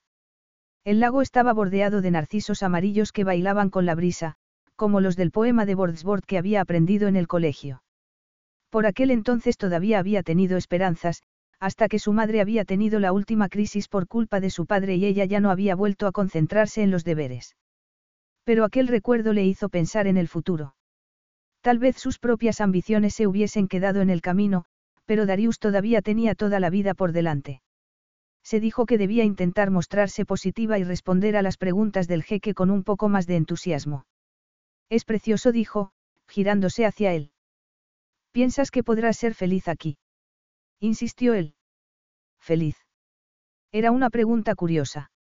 Desde que Darius había nacido, lo único que ella había querido era darle seguridad, cosa que acababa de conseguir sin haberlo planeado. A partir de entonces iban a vivir rodeados de lujos, todos pagados por Zual. Tendría que haberse sentido aliviada, pero... ¿Cómo iba a sentirse aliviada, o relajada, si seguía deseando al jeque a pesar de saber que no debía hacerlo. Volvió a mirar por la ventana y respondió. Voy a hacer todo lo que esté en mi mano para ser feliz. Bien. Me gusta que tengas una actitud positiva. Ella se encogió de hombros y se giró a mirarlo. No lo hago por ti, Zual. Se lo debo a mi hijo. Nuestro hijo, Yas. Por favor, no lo olvides, la corrigió él en tono suave antes de mirarse el reloj al oír que llamaban al timbre. Excelente. Justo a tiempo. Ven conmigo, por favor. Jasmine parpadeó. Tenían visita.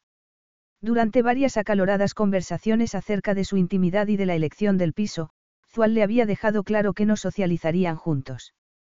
De hecho, su relación, fuese la que fuese, se mantendría en secreto. Y a ella le parecía bien. Quería pasar con él el menor tiempo posible. O, más bien, debía pasar con él el menor tiempo posible si no quería perder la cabeza.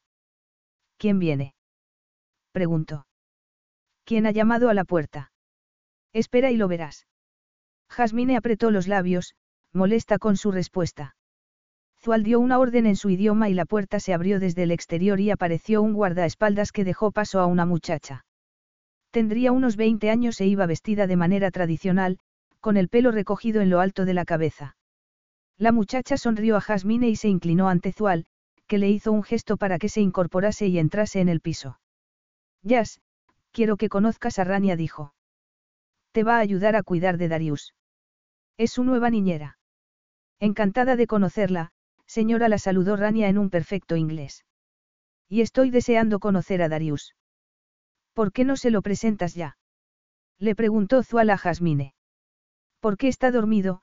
Respondió ella enseguida, incómoda con la situación. No lo despertaré, señora, le aseguró Rania. Así que Jasmine tuvo que acompañarla hasta donde estaba el bebé. El hijo del jeque es un bebé precioso, comentó Rania, inclinándose sobre el niño. Jasmine se sintió como una marioneta, manejada por los demás. Y las palabras de Rania retumbaron en su cabeza. El hijo del jeque. El hijo del jeque. Se dijo que no iba a permitir que la niñera Razrastani ocupase su lugar. Se parece mucho a su padre, continuó Rania. Jasmine deseó poder decir lo contrario, decir que, en realidad, el niño tenía sus ojos y su pelo, pero en realidad no se parecía en nada a ella, no tenía el pelo ni los ojos claros. Con aquella piel aceitunada y el pelo moreno, no podía haber un bebé que se pareciese más a su padre. Además, tenía las piernas fuertes y las pestañas largas, y el pediatra ya le había dicho que iba a ser muy alto. Sí, Rania le respondió a la niñera, intentando recuperar la compostura y centrarse en asuntos más prácticos. ¿Y dónde vas a alojarte tú? Rania miró a Zual, que no tardó en responder en su lugar. Rania tiene su propio apartamento. Está comunicado con este. Me parece que no has prestado mucha atención cuando te he enseñado el piso. Jasmine apretó los labios. Era evidente que no. Vine ayer a terminar de prepararlo, comentó Rania con orgullo. ¿Quiere verlo, señora? Por supuesto, respondió Jasmine, fulminando a Zual con la mirada. Y no es necesario que me llames, señora, me puedes llamar Jasmine. Pero. Por favor, insistió ella con firmeza. Vamos, Estoy deseando ver dónde vas a vivir, Rania. Los tres avanzaron por el pasillo en silencio hasta llegar a la puerta que había al final, en la que Jasmine no se había fijado antes. Pensó que el agente inmobiliario tampoco había puesto mucho interés en enseñársela y que ella se había sentido tan abrumada que tampoco la había descubierto sola. Rania la abrió e hizo un gesto para que Zual y ella pasasen delante. Jasmine entró, pero Zual se quedó en el umbral, pensativo. El apartamento era pequeño, pero muy bonito, y constaba de un dormitorio con baño y una cocina, un salón con terraza que también daba al parque y, en una de las paredes, había un enorme póster de un lugar que Jasmine reconoció al instante. Se sintió como si le acabasen de clavar un puñal al ver el imponente palacio brillando bajo la luz del sol. Aquel era el hogar de Zual, un hogar que pronto compartiría con su futura esposa. Y con Darius también. ¿Qué vistas más bonitas tienes? Rania comentó. Y se preguntó si Zual se había dado cuenta de lo confundida que se sentía. Tal vez fuese el motivo por el que la agarró del codo para sujetarla, como si fuese una señora mayor a punto de cruzar una calle. Ella le apartó la mano porque no quería que la tocase, y no era solo por miedo a la reacción de su cuerpo, sino porque, al fin y al cabo, Zual se estaba comportando de manera autoritaria y dominante. ¿Por qué no dejamos que Rania se instale? Sugirió él en voz baja. Ya hablaréis después de la rutina del bebé. Rania asintió y cerró la puerta tras ellos. Jasmine esperó a estar de nuevo en el salón para hablar. Esperó a estar lo suficientemente lejos de la otra mujer y a comprobar que Darius seguía dormido. Me permitiste ver el piso, lo acusó, pero no me preguntaste si quería ayuda para cuidar de nuestro hijo. Rania le gusta a todo el mundo, respondió él. No se trata de eso. exclamó ella, casi gritando. Y tú lo sabes. Así que no me mires como si no supieses de qué estoy hablando. Azual le sorprendió verla tan enfadada y, en otras circunstancias, se habría sentido divertido y la ira no habría tardado en transformarse en pasión, pero eso no iba a ocurrir, a juzgar por cómo lo estaba mirando Jazz. Se aflojó un poco la corbata y, mostrándose impasible, respondió. Es un príncipe del desierto, Jazz, debe tener una niñera, una niñera que hable mi idioma y conozca las costumbres de mi país. Será bilingüe, algo esencial si algún día se convierte en rey. Ya te he dicho que siempre lo he cuidado yo sola, que no he querido dejarlo con desconocidos. Rania es hija de la que fue mi niñera. Habla inglés perfectamente y se ha formado en uno de los mejores establecimientos de Inglaterra, en el que se forman las niñeras de la Casa Real Inglesa, por si te interesa. No me interesa. Sigo pensando que debías haberme preguntado antes. Zual estaba empezando a perder la paciencia pero intentó controlarse un poco más. Tenía que tratarla con imparcialidad mientras negociaban la nueva situación. Aunque, como iba a mostrarse imparcial si llevaba deseándola desde que ellas le había abierto la puerta de su pequeña casa en Oxfordshire. Allí la había besado y la sensación no podía haber sido más intensa. Se preguntó si se sentía tan frustrado porque no habían ido más allá. No obstante, había miles de motivos por los que no debía desearla. Yas lo había engañado, había intentado ocultar la existencia del niño.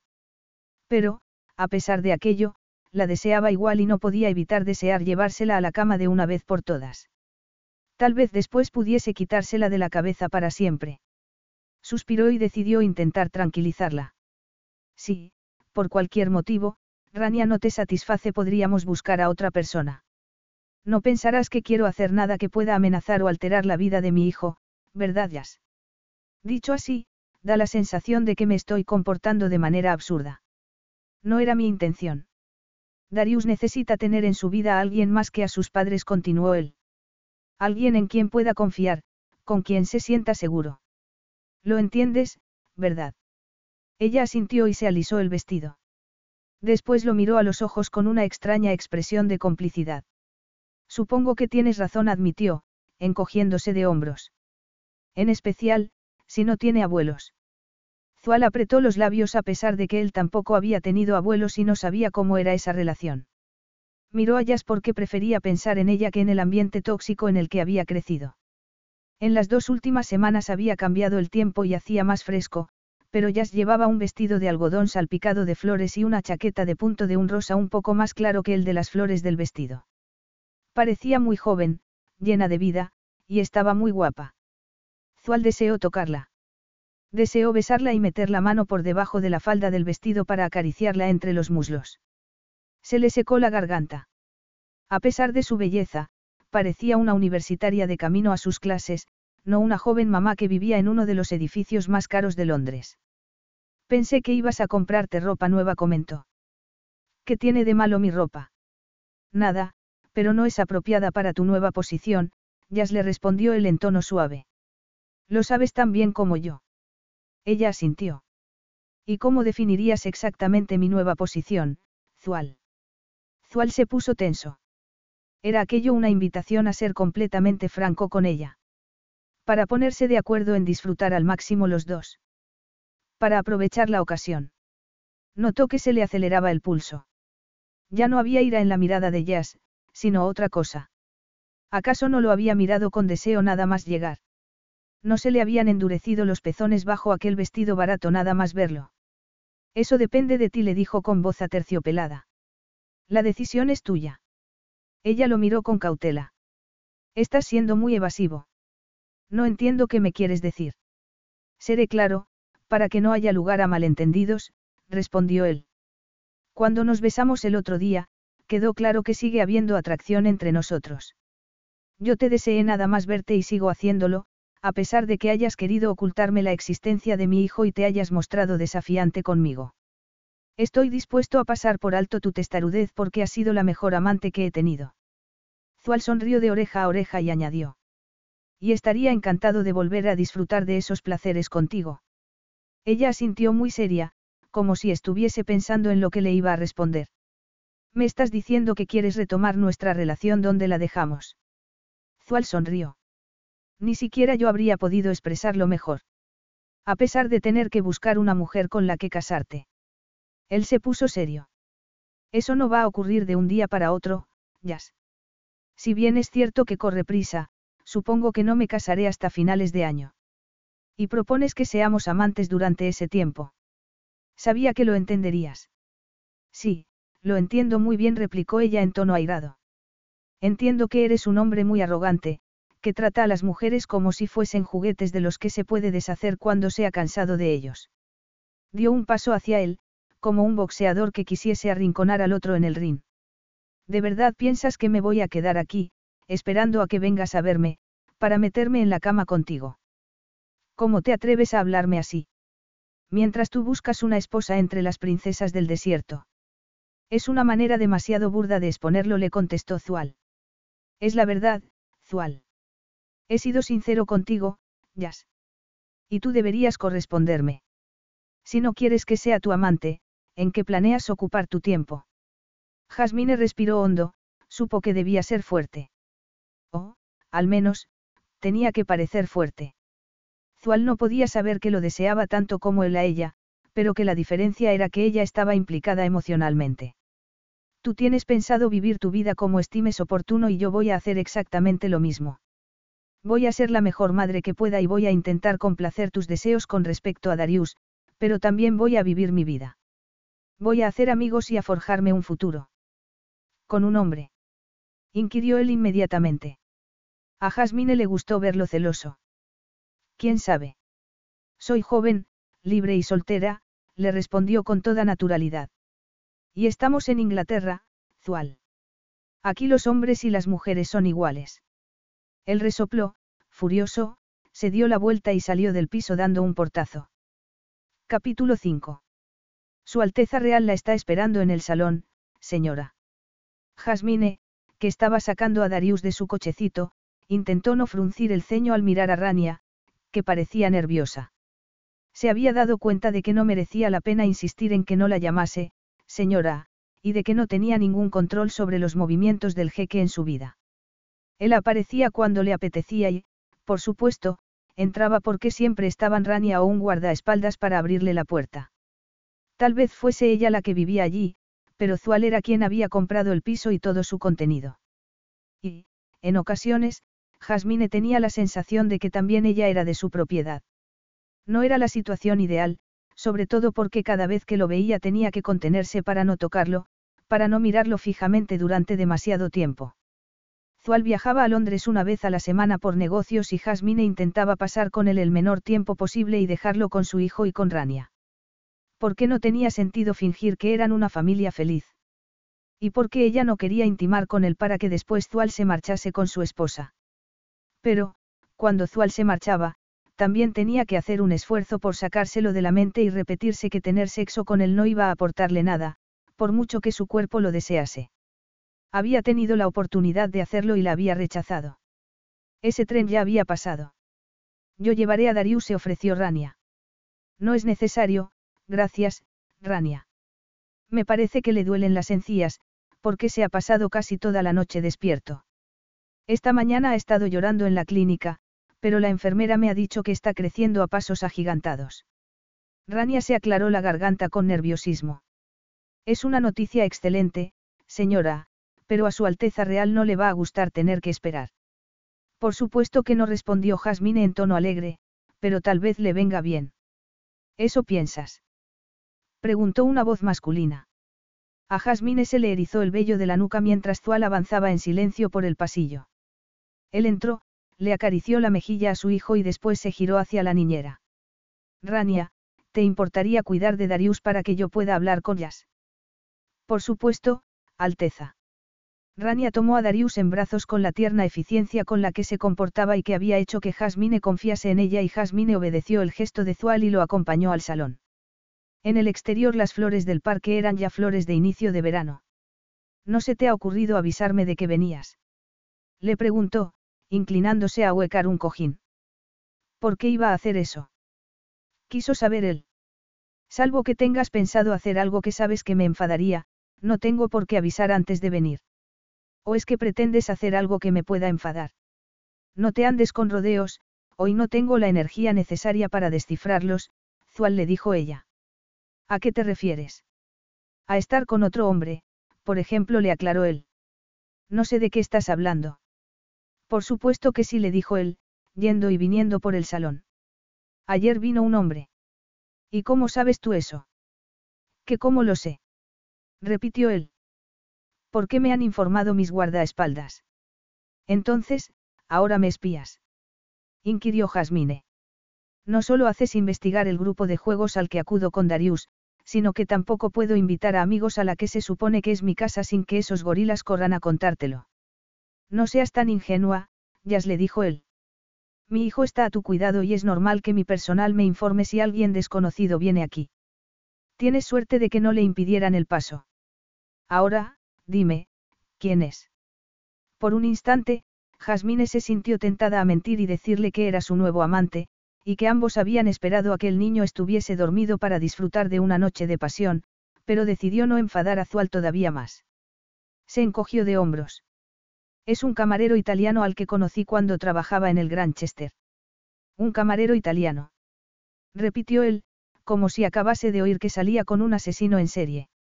¿Y qué demonios estaba haciendo aquí, Jazz? Practicar sirviéndote la cena o enseñándote cómo se besa en Roma. No seas ridículo, le respondió ella. Solo está adquiriendo experiencia. ¿Qué tipo de experiencia? Experiencia laboral, antes de volver al restaurante de su padre en Lecce, no en Roma, le explicó ella.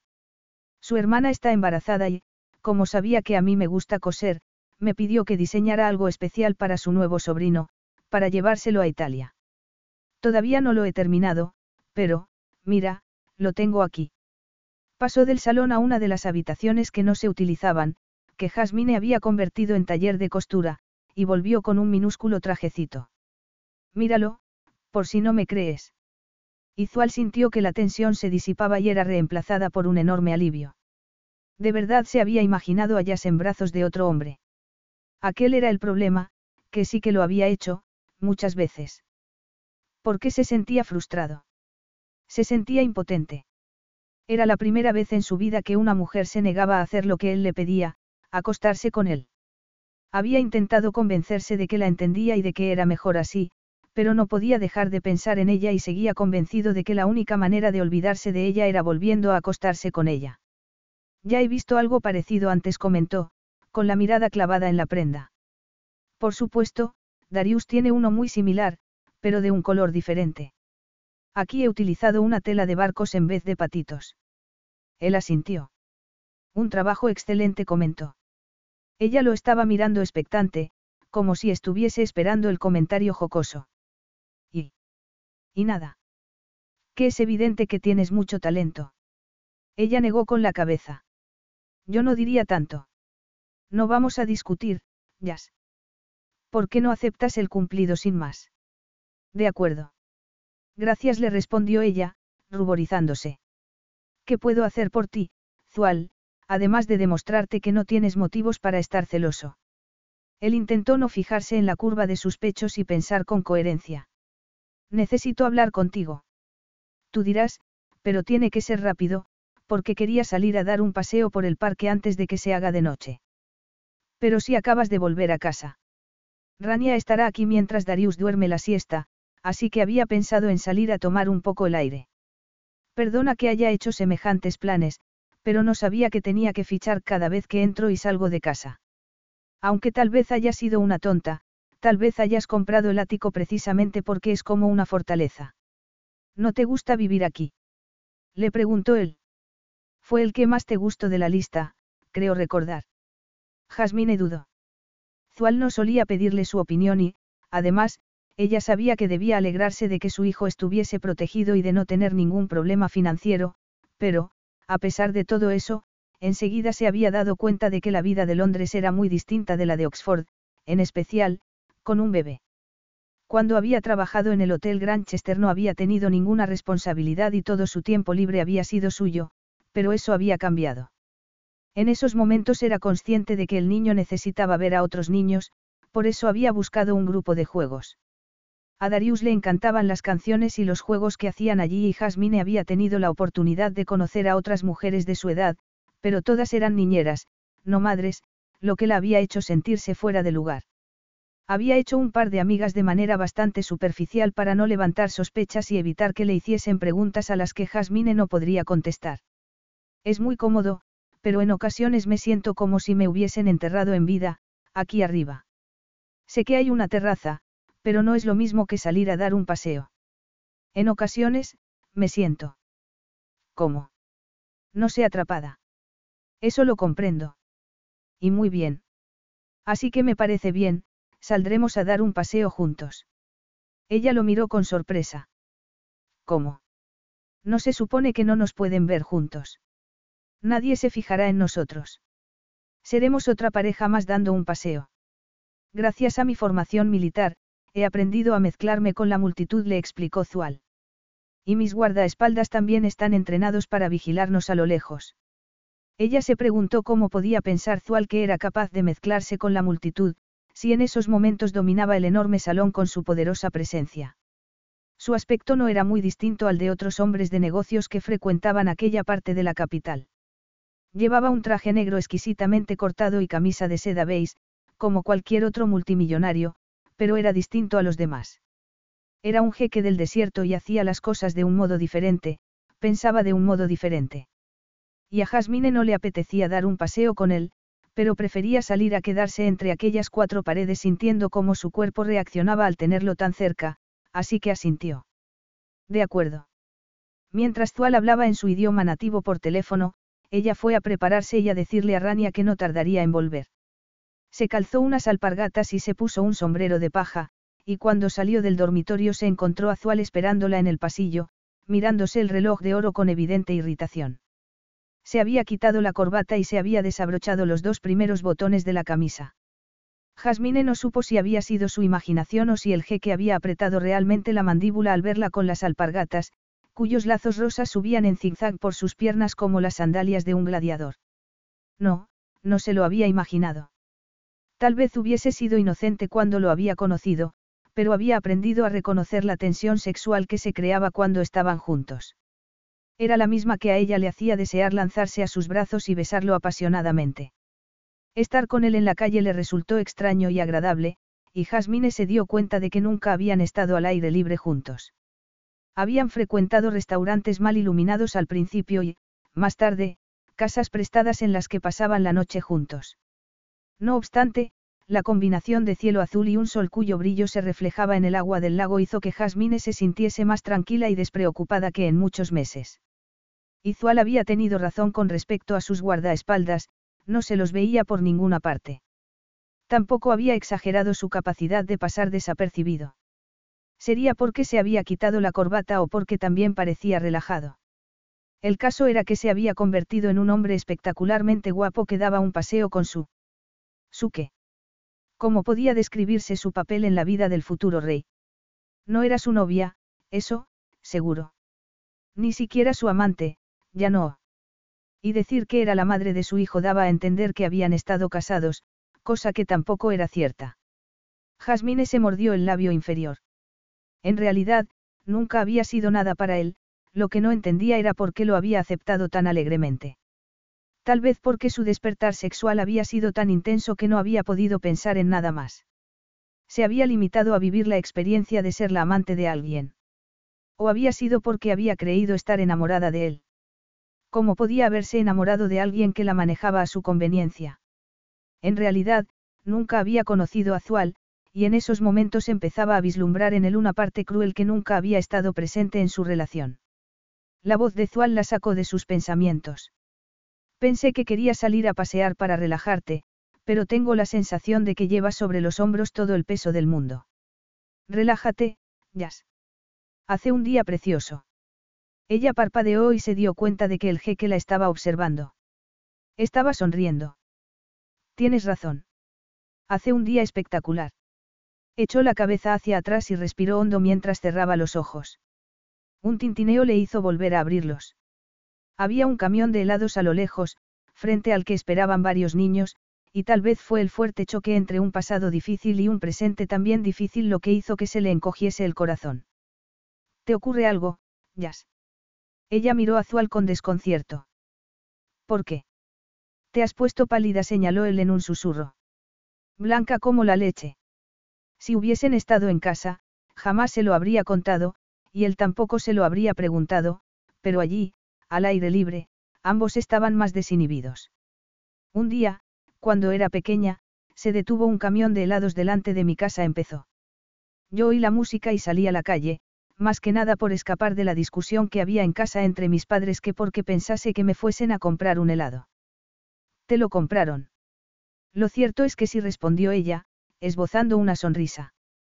Mi padre salió y me compró el helado más grande que había visto en mi vida. Un cono enorme con helado blanco y rosa y una galleta de chocolate clavada en él. Entonces, me pregunté qué hacía mi padre allí a aquellas horas, cuando debía haber estado trabajando. Él me dio un beso en la cabeza y me dijo adiós con una voz extraña, y recuerdo que lo vi alejarse por la calle mientras mi madre salía de casa corriendo. Y. La alentó Zual. Jasmine se encogió de hombros. Mi madre me dijo que mi padre se había marchado. Que tenía otra hija con otra mujer, otra hija a la que quería mucho más que a mí. También me dijo otras cosas, cosas que he intentado olvidar, y luego se derrumbó. Lo mismo que mi helado, del que yo me había olvidado por completo. El helado cayó al suelo y formó un enorme charco de crema. Había sido el final de su niñez y el principio de una fase muy distinta, en la que ella se había convertido en la madre y su madre, en la hija. Jazz, ¿estás llorando? Le preguntó Zual en voz baja. Ella levantó la vista al notar que le tocaba la cara. Cuando se había acercado tanto como para poder tocarla. No le contestó ella. Llorar es una pérdida de tiempo. Tuvo la sensación de que él la comprendía. Zual le acarició la barbilla con el pulgar y aquello le recordó a los días en los que habían entrelazado sus cuerpos desnudos. Jasmine tragó saliva y rogó porque continuase, sabiendo que, si la abrazaba, no podría resistirse. Porque no había nada que desease más que sentir sus labios y perderse entre sus brazos. Estaba cansada de estar sola, de no poder tenerlo. El ambiente cambió a su alrededor. Jasmine se puso tensa al ver que Zual se acercaba un paso más. Se sintió esperanzada al ver que la miraba fijamente y entonces alguien la llamó y ella se sobresaltó. Jasmine. Hola, Jasmine. Se giró y vio a Carrie, la entrometida niñera del grupo de juegos de Darius, que en esos momentos no estaba al cuidado de las gemelas. Llevaba puestos unos pantalones vaqueros cortos y una camiseta que se ceñía a sus generosos pechos. Jasmine miró de reojo a Zual, pero él no parecía impresionado con la morena, como la mayoría de los hombres del vecindario, sino que la miraba con frío desdén. Hola, la saludó Jasmine. Hola, me alegro de verte por aquí, respondió Carrie, mirando a Zual de arriba abajo. Usted debe de ser su marido. Este es Zual, dijo Jasmine enseguida, y vio que él la fulminaba con la mirada. Solo estábamos. Nos marchábamos, ya la interrumpió Zual, agarrándola del codo. Oh, de verdad. Qué pena, porque veo que estamos todos sin niños y hace un día perfecto para ir a tomar algo y olvidarse de todo lo demás. Yo no bebo, replicó Zual. Jasmine pensó después que había sido una pena que Carrie se hubiese acercado entonces tanto a él, porque los guardaespaldas malinterpretaron su intención y salieron inmediatamente de detrás de varios árboles y los rodearon. Carrie se quedó de piedra y Jasmine se dio cuenta de que había uno de los guardaespaldas que no conseguía apartar la mirada de sus pechos. Vaya, comentó Carrie. Ahora sí que está difícil la elección. Los siguientes minutos pasaron sin que Jasmine se diese cuenta. Solo supo que la habían sacado del parque para llevársela de vuelta a casa y que Zual estaba muy enfadado.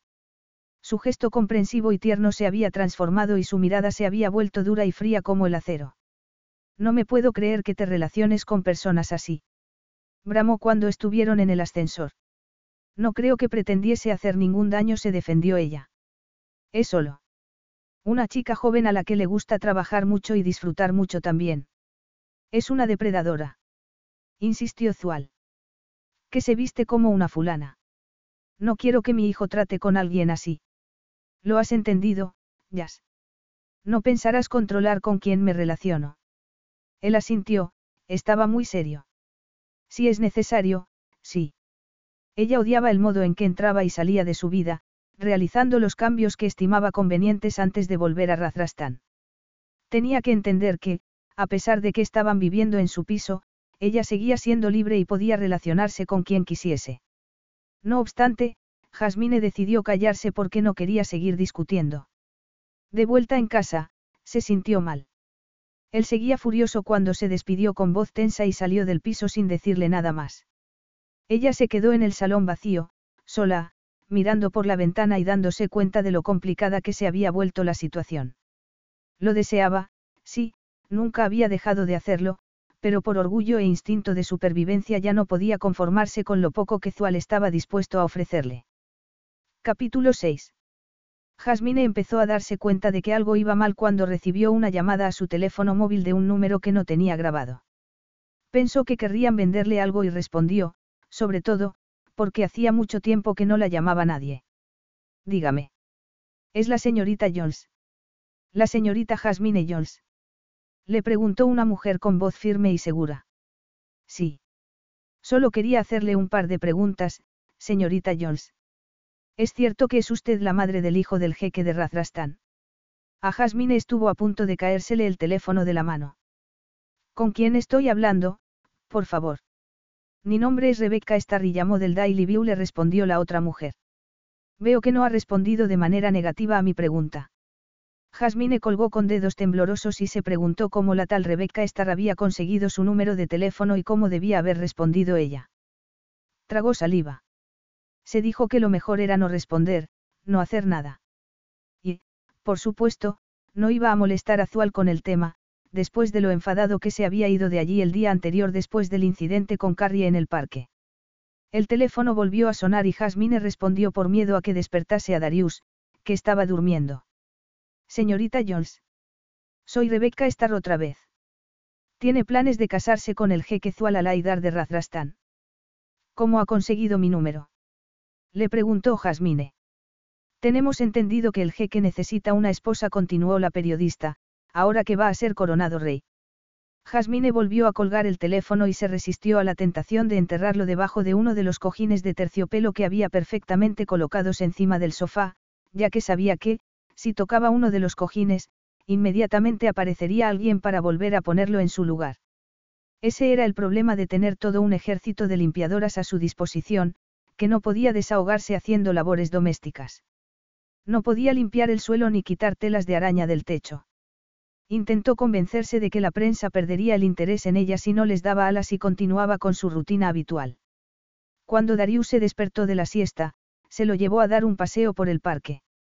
Intentó ignorar la discreta presencia de los guardaespaldas y deseó no encontrarse con Carrie de nuevo.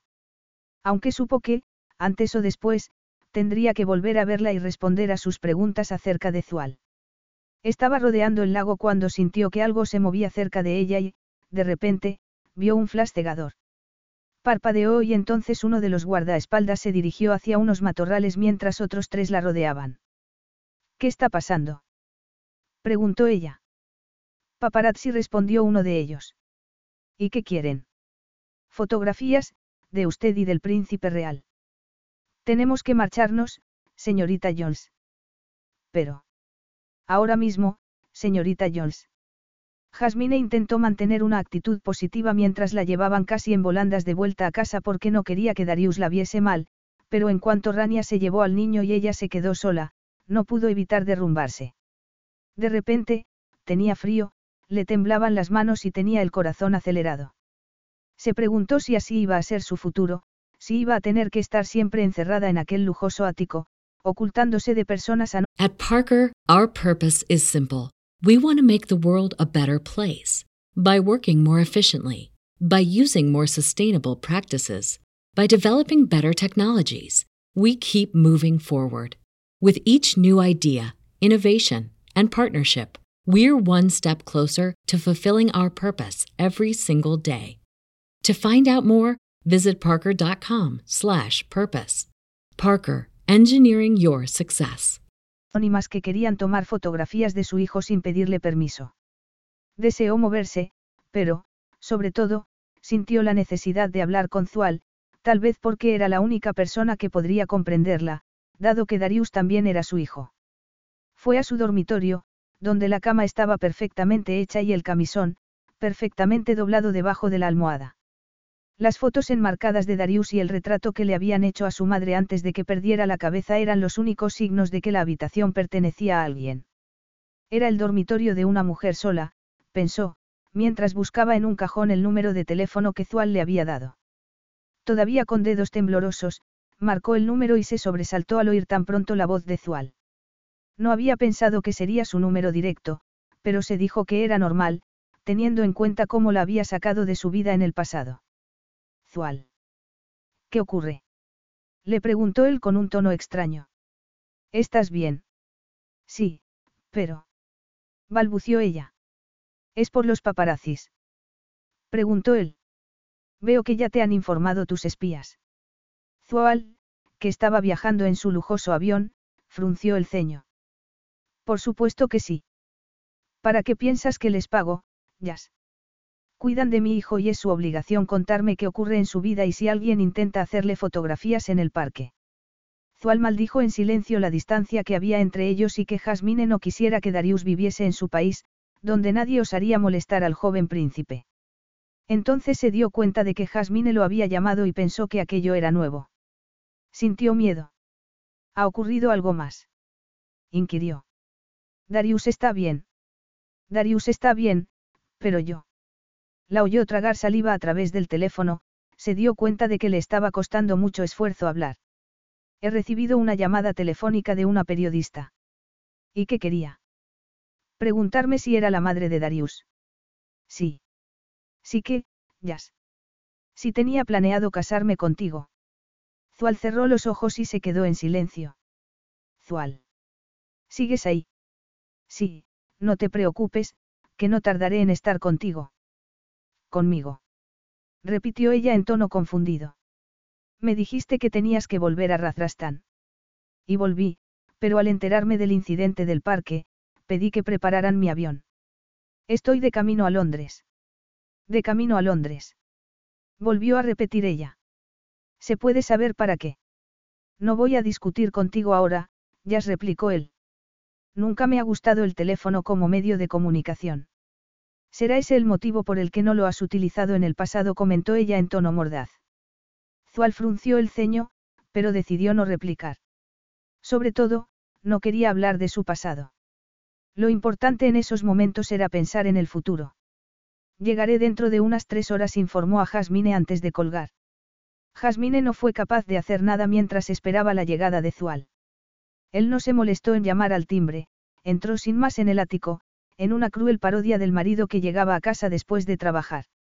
Jasmine tardó un momento en reconocerlo porque iba vestido de manera tradicional y solo lo había visto vestido así en fotografías, nunca al natural, pero el corazón se le encogió en el pecho al seguir su poderosa presencia. Llevaba en la cabeza una cufilla blanca sujeta por un cordón escarlata. Su aspecto era más autocrático que nunca y la túnica, en vez de ocultar su fuerte cuerpo, lo realzaba. La miró de manera indescifrable mientras entraba en el salón y Jasmine se dio cuenta de que había una nueva tensión en él. Esto es lo que querías desde el principio. Inquirió Zual. Aquello la confundió. ¿De qué estás hablando? Estoy hablando del repentino interés de la prensa. Y se supone que lo he provocado yo. ¿Es eso lo que estás insinuando? Zual se encogió de hombros. Tú fuiste la que quisiste dar un paseo por el parque ayer, ¿recuerdas? Solo porque me sentía encerrada, aquí contigo. Lo planeaste para que nos encontrásemos con la tal Carrie. Porque es evidente que ha sido ella la que ha avisado a la prensa. ¿Cómo iba a hacer algo así, si ni siquiera sabía que ibas a venir conmigo? Zual levantó la mano en un gesto condenatorio. Pudiste llamarla mientras fuiste a ponerte el sombrero. Pues no es así. Replicó ella. No me puedo creer que me creas capaz de algo semejante, de poner en riesgo a mi hijo. ¿Cómo te atreves? Azual le sorprendió tanto que se mostrase tan enfadada que bajó la mano y se dio cuenta de que solo deseaba besarla. Deseaba tomarla entre sus brazos, desnudarla y conseguir que ambos se calmasen. Frunció el ceño porque supo que no era el momento de distraerse pensando en el sexo, por mucho que desease volver a estar dentro de ella. La situación se le estaba yendo de las manos y tenía que volver a controlarla. Para ello, iba a utilizar el método más eficaz que tenía a su alcance. Iba a tener que hacer lo que debía haber hecho nada más enterarse de la existencia de su hijo. Tendrás que venir a Razrastán conmigo, le dijo Ayas. ¿Qué has dicho? Él hizo una mueca. Me parece que he sido muy claro. ¿Qué ha sido muy claro? repitió ella. Pues no estoy de acuerdo.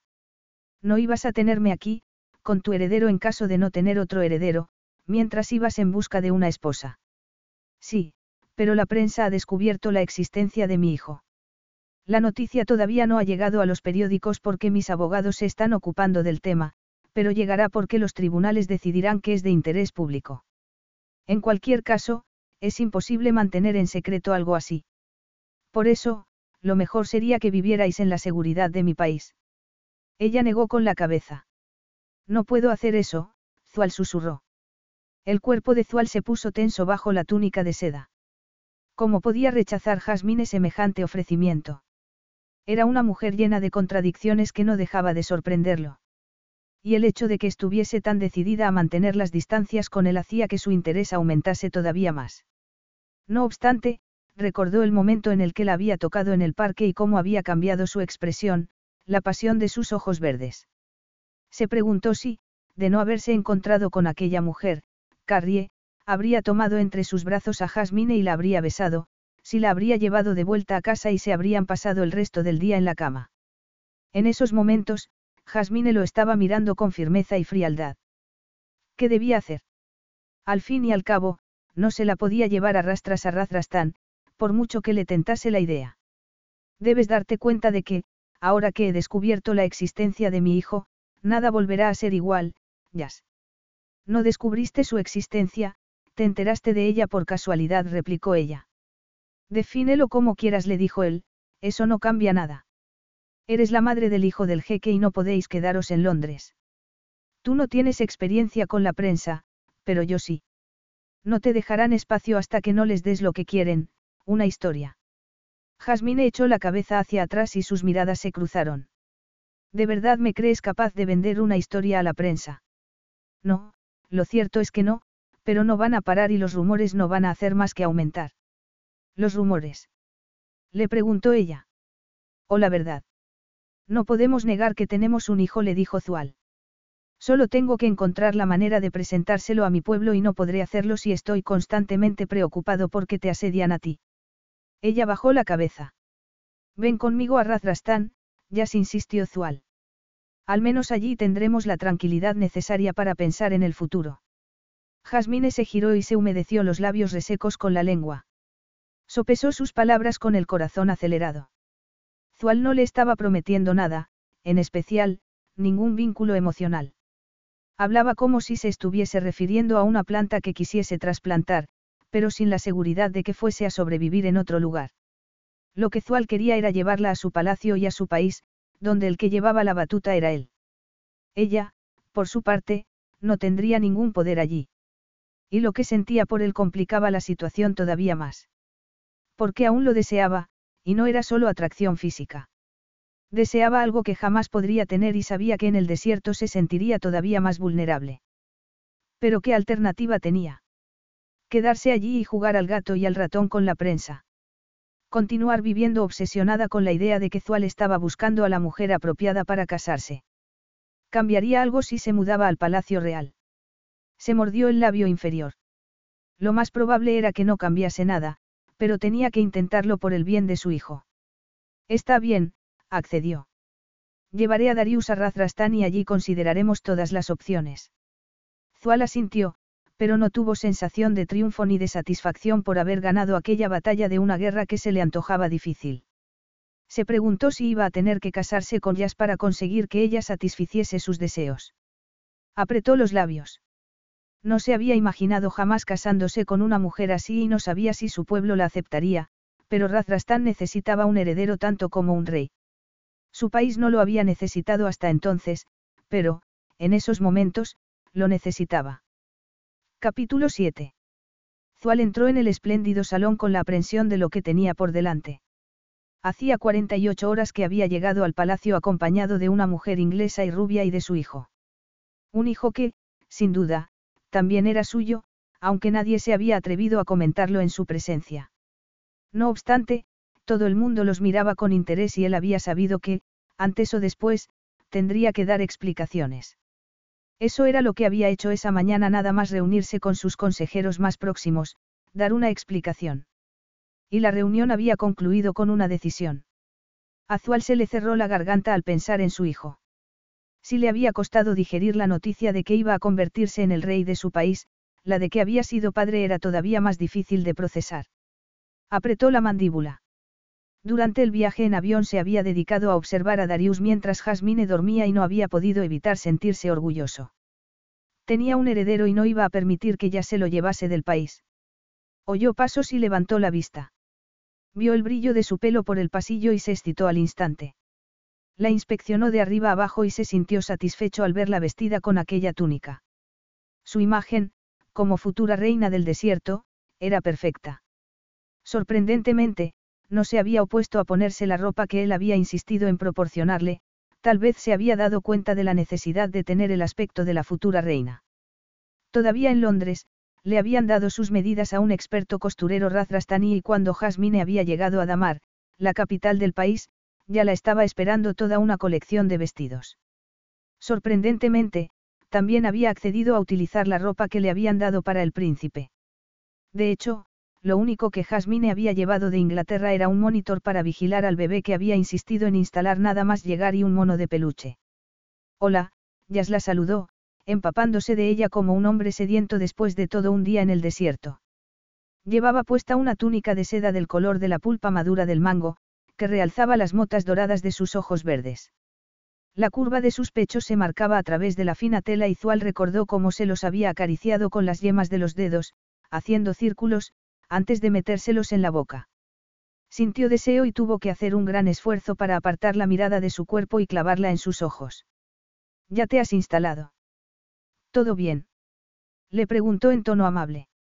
Espero que tus aposentos sean de tu agrado. Ella sonrió. Sabes que sí. Es un lugar increíble. Nunca había visto algo así, ni siquiera cuando trabajaba en el Granchester. A Zual no le gustó que Jasmine comparase su palacio real con un hotel, pero no se lo dijo. Ella no tardaría en aprender que había temas de conversación que no eran aceptables, pero aquel no era el momento de darle clases de diplomacia. Inclinó la cabeza. Me alegro, le dijo. Ahora, vamos a cenar.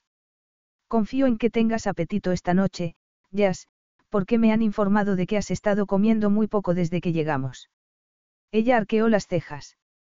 Significa eso que continúan espiándome, a pesar de que vivimos en un palacio, prácticamente sin ningún contacto con el mundo exterior. Él le hizo un gesto para que se acercase a la mesa que había junto al ventanal que daba a la Rosaleda. La mesa estaba cubierta de bandejas de oro llenas de frutas, deliciosos platos y decantadores con zumos frescos. Dado que había renunciado a que lo sirvieran, Zual se encontró en la extraña situación de tener que ser el quien sirviese la comida y la bebida, y Jasmine parecía completamente ajena al honor que le estaban concediendo. Gracias le dijo ella, sentándose en una de las sillas antes de aceptar la copa de zumo de granada que Zual le estaba ofreciendo. Um, delicioso.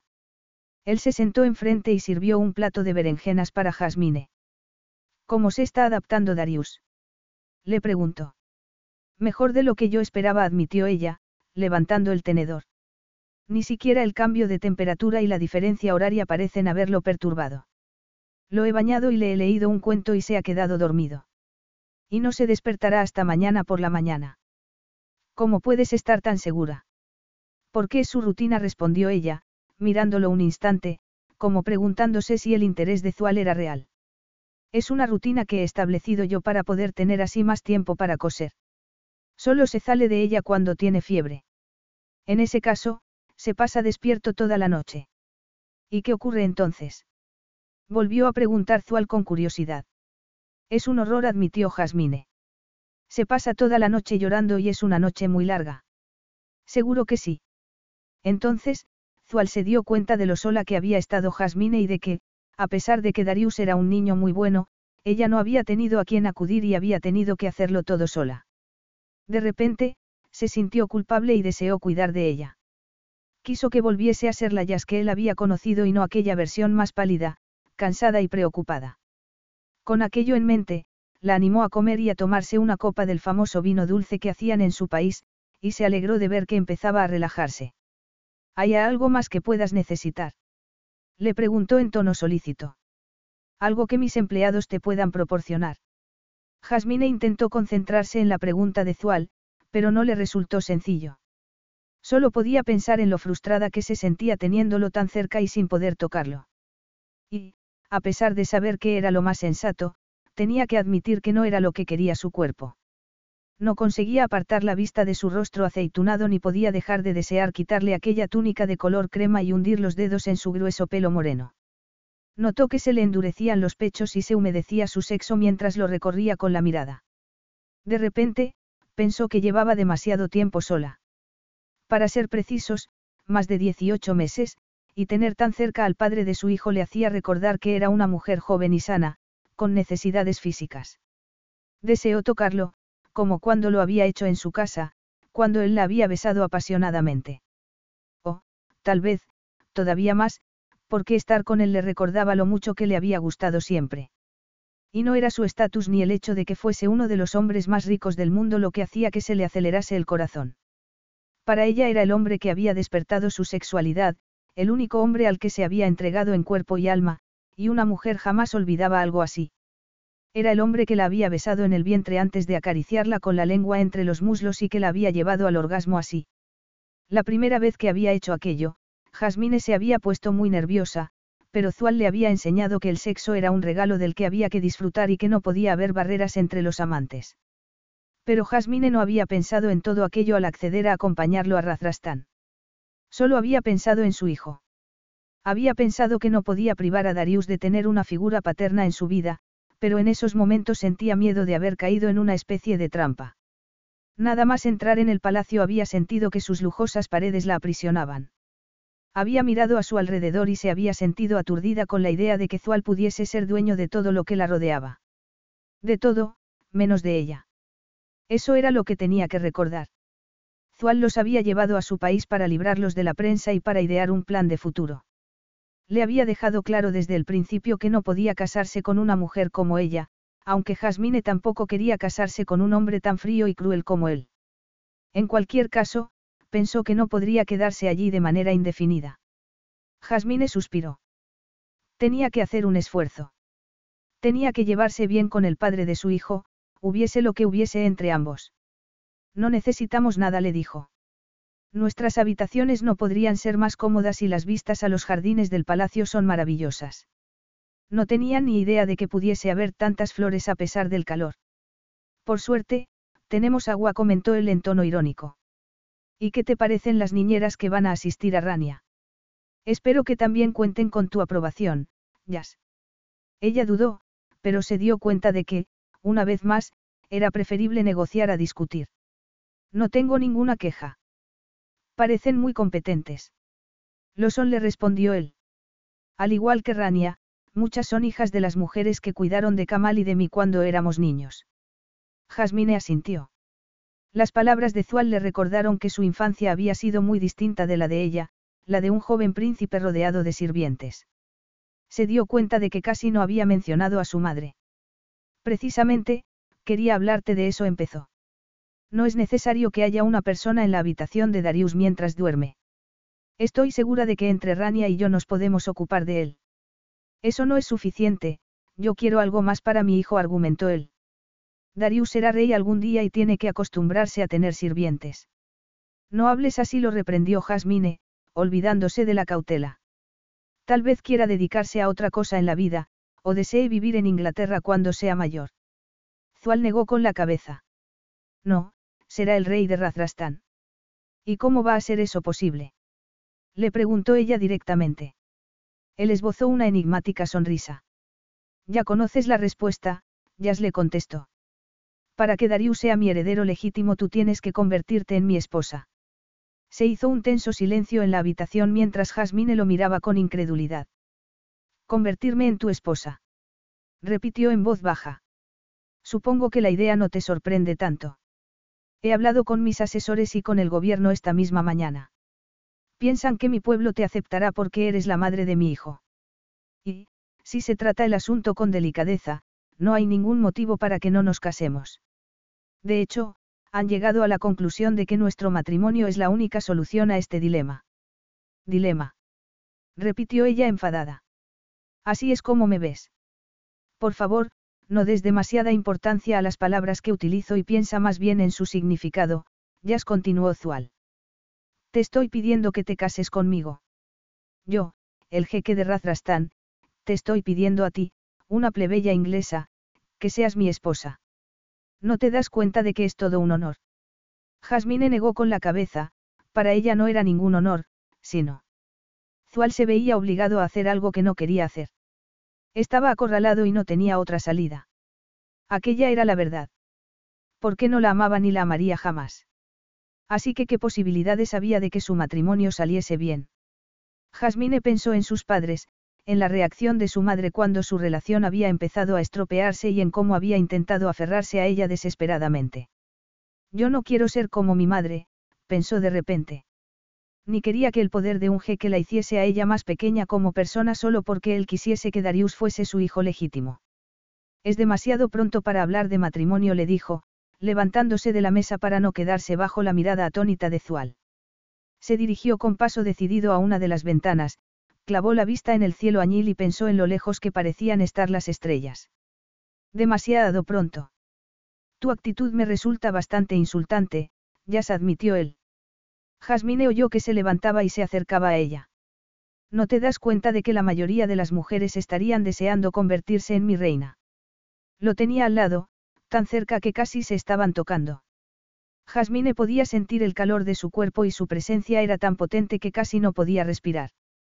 Tal vez no te conozcan tan bien como yo. Se giró hacia él y vio indignación en su mirada. Perdona que difiera de eso, murmuró Zual, aunque pienso que actuar con un poco de imprudencia nos favorecería en este caso.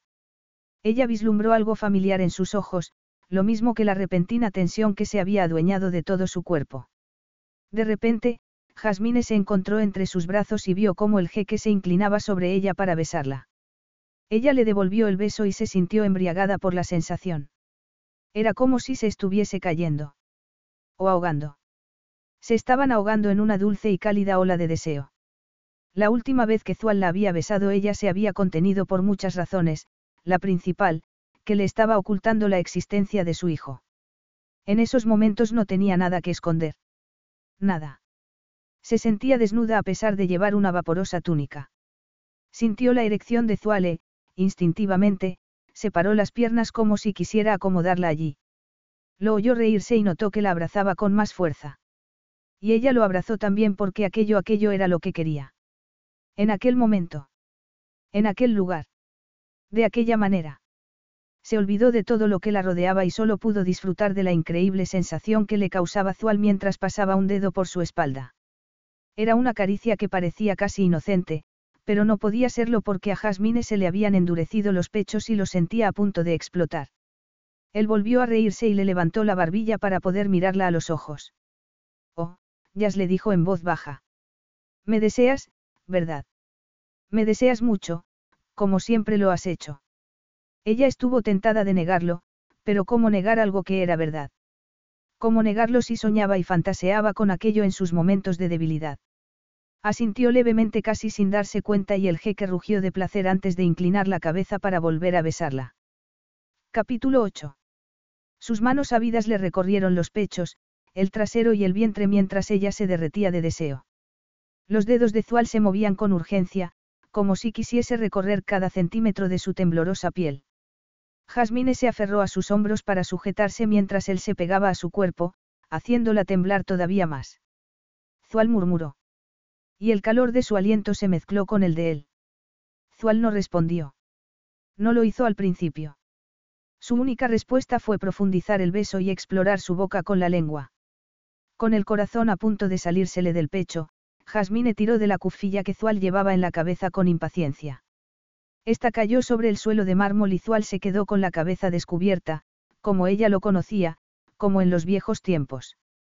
Exultante, Jasmine hundió los dedos en su pelo y después los metió por debajo del cuello de la túnica, haciéndolo murmurar con apreciación. Entonces le acarició los poderosos bíceps y sintió que él se ponía todavía más tenso. Jasmine cerró los ojos al notar la presión de su erección en el vientre y, de repente, fue consciente de todo lo que había ocurrido desde la última vez que habían hecho el amor. Su cuerpo había hecho algunas cosas increíbles desde entonces. Había crecido y había albergado a un bebé, lo había traído al mundo. Y todo aquello le seguía pareciendo sorprendente y maravilloso. Pero aquello era diferente. Era deseo, deseo sexual. Una necesidad primitiva y salvaje que la consumía, que la estaba carcomiendo por dentro y estaba encendiendo un anhelo tan fuerte que hacía que casi no pudiese mantenerse de pie. Se había dado cuenta Zual. Fue ese el motivo por el que se apartó y la miró fijamente con los ojos brillantes antes de tomarla en brazos. Zual avanzó por los suelos de mármol, hacia la puerta, mientras su túnica fluía cual seda líquida al andar. ¿A dónde vamos? Le preguntó ella. Él señaló con la cabeza hacia el otro lado del pasillo. A un lugar en el que podamos estar cómodos. Ella lo miró a los ojos negros. ¿A qué lugar? A mi dormitorio le aclaró él, vacilante. Se comunica con tus habitaciones a través de este pasadizo, que nadie más que el rey puede utilizar, aunque a ti te doy permiso para que lo utilices siempre que quieras, Jazz. Llegaron a una habitación magnífica, mucho mejor que la de ella, pero Jasmine, por una vez, no se sintió intimidada ni por el tamaño ni por el esplendor. Los muebles eran exquisitos y había varias estatuas, pero ella solo podía ver la enorme cama hacia la que se estaba dirigiendo Zual. Lo vio apartar con impaciencia varias almohadas antes de tumbarla en ella mientras la devoraba con la mirada. Jasmine dejó las manos por encima de la cabeza y las piernas separadas debajo de la túnica. Y se sintió como si fuesen a sacrificarla ante los dioses, pero al ver la expresión del rostro de Zual supo que no se iba a poder resistir a él. Oh, ya gimió él, tumbándose a su lado y besándola en el cuello mientras sus expertas manos le subían el vestido. Estás preciosa. Sí. Sí. ¿Sabes cuánto te deseo? Yo. Empezó ella, cerrando los ojos mientras Zual seguía besándola. Creo que puedo hacerme una idea. Pues el doble de lo que te imaginas, le dijo él. Oh, mejor, el triple. A Jasmine le encantó oír aquello, hizo que se le acelerase todavía más el corazón. Recordó la primera vez que Zual la había llevado a la cama y lo feliz que se había sentido entonces. Recordó cómo había llorado mientras él se llevaba su virginidad, y cómo había secado Zual sus lágrimas, casi con ternura. Y a pesar de que su vocecita interior le estaba diciendo que aquello era diferente, que tuviese cuidado, Jasmine se negó a escucharla. ¿Cómo iba a tener cuidado mientras sentía las manos de Zual en los pechos? ¿Cómo podía tener cuidado mientras la acariciaba entre los muslos? Sintió que se derretía por dentro y cerró los ojos un instante, después, los volvió a abrir. Zual le dijo con voz débil. ¿Te gusta? Le preguntó él. Ya ya sabes que si consiguió responderle ella con dificultad. Porque Zual había llegado a su delicada ropa interior y estaba pasando un dedo por ella. Jasmine tragó saliva. ¿Cómo había podido olvidar que su cuerpo podía sentirse así? ¿Y esto? Volvió a preguntarle él. Sí gimió Jasmine. Sí. ¿Cuánto te gusta? Le preguntó él en voz baja. Mucho. Entonces, vamos a ver si podemos hacer algo que te guste todavía más, de acuerdo. ¿Se te ocurre algo, Jazz? Te te lo dejo a ti, balbució ella. Siempre se te ocurrían a ti todas las ideas. Él apartó la prenda húmeda y empezó a pasar el dedo por su piel.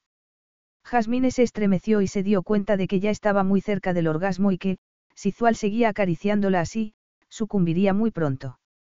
¿Acaso no era aquello lo que quería? No era lo único que quería.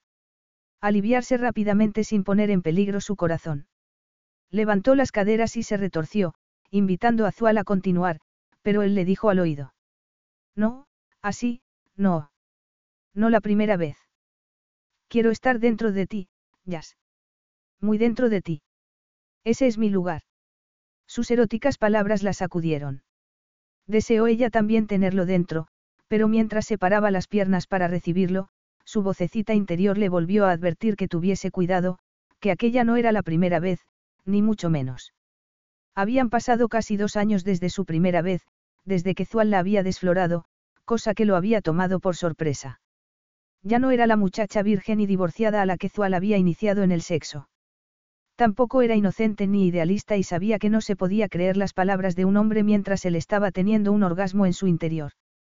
En esos momentos, además de la satisfacción física, Zual deseaba algo más, a su hijo. Jasmine se preguntó de qué se trataba todo aquello. Querría Zual seducirla hasta que consiguiese la manera de quitarle lo que pensaba que era suyo.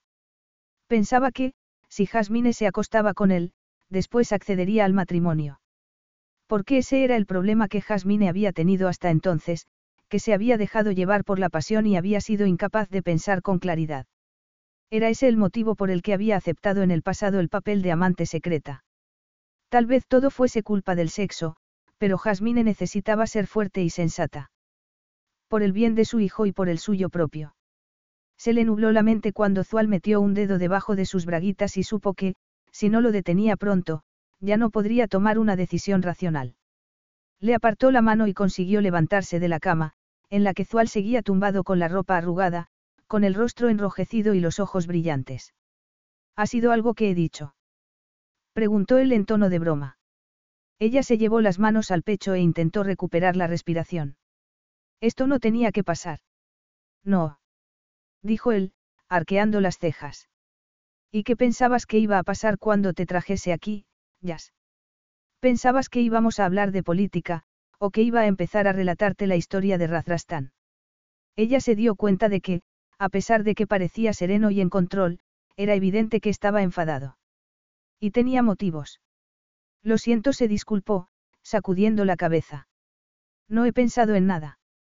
Hubo una pausa en la que Zual la miró fijamente a los ojos. ¿Por qué no quieres tener sexo conmigo, Jazz? Ella sintió que le ardían las mejillas. No tenía que haber permitido que Zual la llevase allí, no tenía que haberse metido en una situación que no era capaz de manejar. Porque la verdad era que quería volver con él a la cama y sentirlo dentro. Pero no iba a olvidarse de quién era por unos momentos de placer. Él le había pedido en matrimonio, pero Jasmine seguía sin saber qué le iba a contestar. Porque solo podría contestarle que sí si se sentía lo suficientemente fuerte como para soportar una relación sin amor. Lo último que necesitaba era que el deseo la cegase. Porque el sexo solo complicaría las cosas. Seguro que en eso estás de acuerdo conmigo. Me estás diciendo que no quieres que tengamos relaciones íntimas. Le preguntó él en voz baja. Ella intentó responder con sinceridad. Te mentiría si te dijese que no quiero, pero ahora mismo no me siento preparada para ello. Tal vez deberías pensar en eso antes de volver a mirarme con ojos de gacela, comentó Zual. Ella asintió. Ambos somos responsables de lo que acaba de ocurrir. Nos hemos dejado llevar. Y bastante. Jasmine intentó poner más espacio entre ambos cruzando la habitación y colocándose junto a una estatua de mármol de una criatura alada que era mitad halcón, mitad cabra, y después se giró hacia él, que seguía tentándola. Jasmine sospechó que nunca dejaría de hacerlo. Intentaré ser más prudente en un futuro, le dijo. Hubo un silencio. Aunque eso implique resistirte a tus propios deseos. Ella lo miró fijamente y se preguntó si podía explicarle el motivo por el que debía comportarse con cautela sin mostrarse demasiado vulnerable. Estoy aquí, en tu lujoso palacio, y lo único que tengo es mi integridad, le dijo. No podré pensar con claridad si volvemos a acostarnos juntos. Me temo que el deseo me nublará el juicio y no puedo permitirme que eso ocurra. Eso son palabras belicosas, ya se observó él. No pretendo que lo sean. No quiero discutir contigo, Zual. Jasmine respiró hondo y rogó por ser capaz de mantenerse firme. Rogó por no volver a ser la Jasmine dócil que se había conformado con las migajas del cariño del poderoso jeque. Ya no somos dos amantes incapaces de apartar las manos el uno del otro. Somos padres. Vamos a estar unidos durante el resto de nuestras vidas a través de nuestro hijo. Ya nos precipitamos una vez sin casi conocernos. En esta ocasión, pienso que deberíamos tomarnos las cosas con más calma, para decidir si vamos a poder conseguir o no que el matrimonio funcione. Y se supone que debo admirarte por resistirte a mí. Le preguntó él. ¿Forma eso parte de un juego con el que pretendes ponerme las cosas más difíciles? Te aseguro que no es ningún juego, Zual. Esto es demasiado importante como para jugar. Tengo que creer que somos realmente compatibles antes de acceder a convertirme en tu esposa, si no, va a ser un desastre. Zual sacudió la cabeza con incredulidad, no se podía creer que Yas lo estuviese rechazando. Una mujer que había estado dispuesta a aprender todo lo que él le pudiese enseñar, que había sido la más deliciosa de todas sus amantes. No estaría reclamando lo que pedían siempre las mujeres, palabras de amor. ¿Por qué eso no se lo podía dar? Si lo que Jasmine quería eran violines y rayos de luna, se iba a llevar una decepción. La estudió con la mirada, se le había soltado el pelo mientras se revolcaban por la cama y caía alrededor de su rostro como una cortina de seda dorada. Parecía un ángel, con aquellas pestañas tan largas enmarcando sus ojos verdes. La vio alisarse el vestido e intentar recuperar la respiración y pensó que, por un instante, volvía a ser la Jasmine del pasado, joven, salvaje y apasionada, pero aquella Jasmine lo había rechazado como jamás lo habría hecho entonces. Se sintió tentado de acercarse a ella e intentar hacer que cambiase de opinión. Tendría la fortaleza necesaria para resistirse a él una segunda vez. Zual sospechaba que no y, por un instante, se imaginó dentro de ella mientras los llevaba a ambos al paraíso. Pero no iba a hacerlo. Jasmine pronto se arrepentiría de haberlo rechazado y descubriría que él no tenía intención de perseguirla para que lo acompañase al altar. De verdad pensaba que un hombre de su posición iba detrás de las mujeres. Zual esbozó una sonrisa. Sería ella la que volviese a él. Entonces, ¿qué quieres exactamente de mí, Jazz? Le preguntó con toda naturalidad. Era una pregunta que Jasmine jamás había pensado que le haría.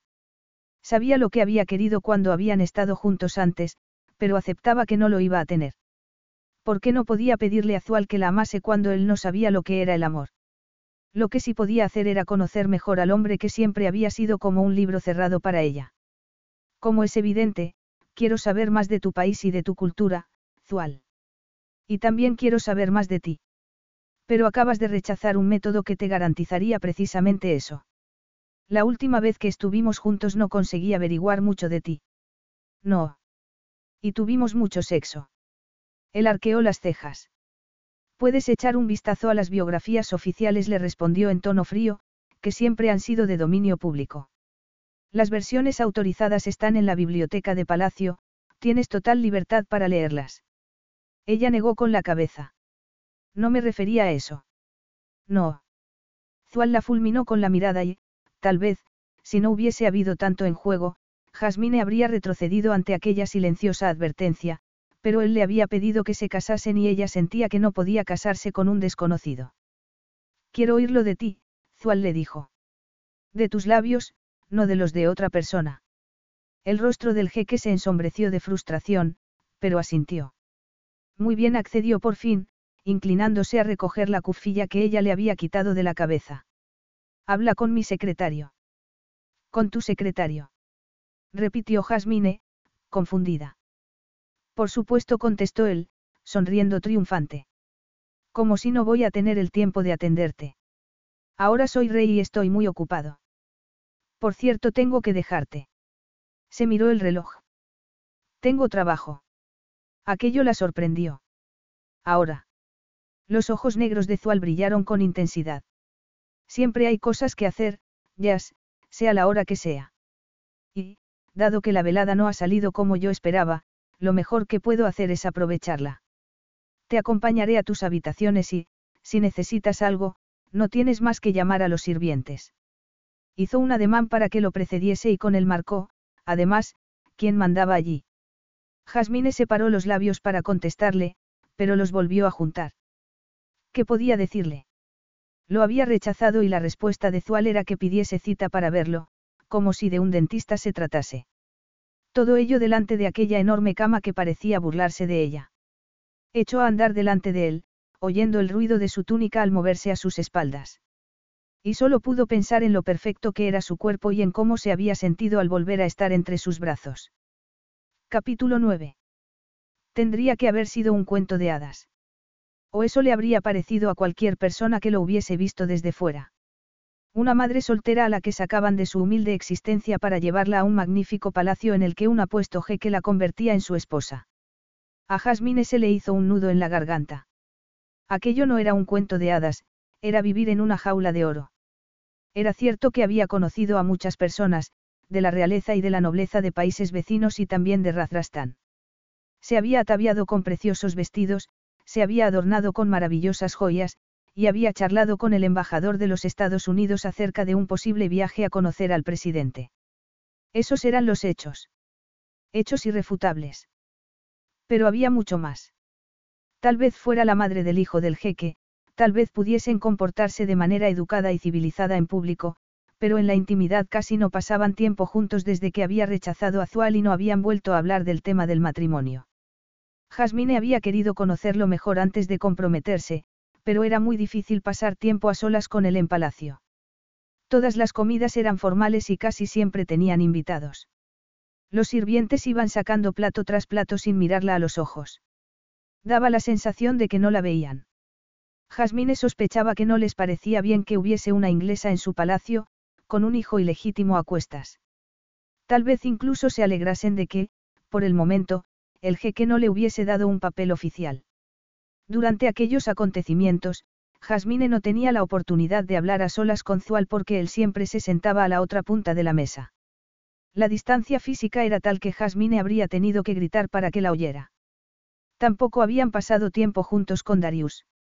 Al parecer, él iba a ver al niño cuando sabía que no estaba ella y Jasmine había empezado a preguntarse si lo que estaba haciendo era castigarla por haber rechazado su propuesta.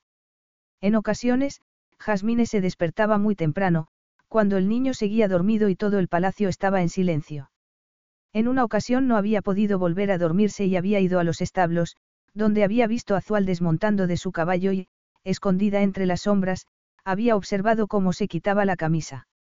La perfección de su torso desnudo la había hipnotizado y había deseado acariciarlo, pasar la lengua por su pecho y disfrutar del sabor salado de su sudor antes de desabrocharle los pantalones y sentir su erección entre las piernas. Había empezado a preguntarse si se había precipitado, si su actitud orgullosa había hecho que Zual se alejase. ¿Cómo iba a saber si eran compatibles si no estaban nunca a solas? Los días iban pasando y pronto llegaría la fecha en la que Zual se convertiría oficialmente en el rey de Razrastán. Y ella no había descartado por completo el matrimonio.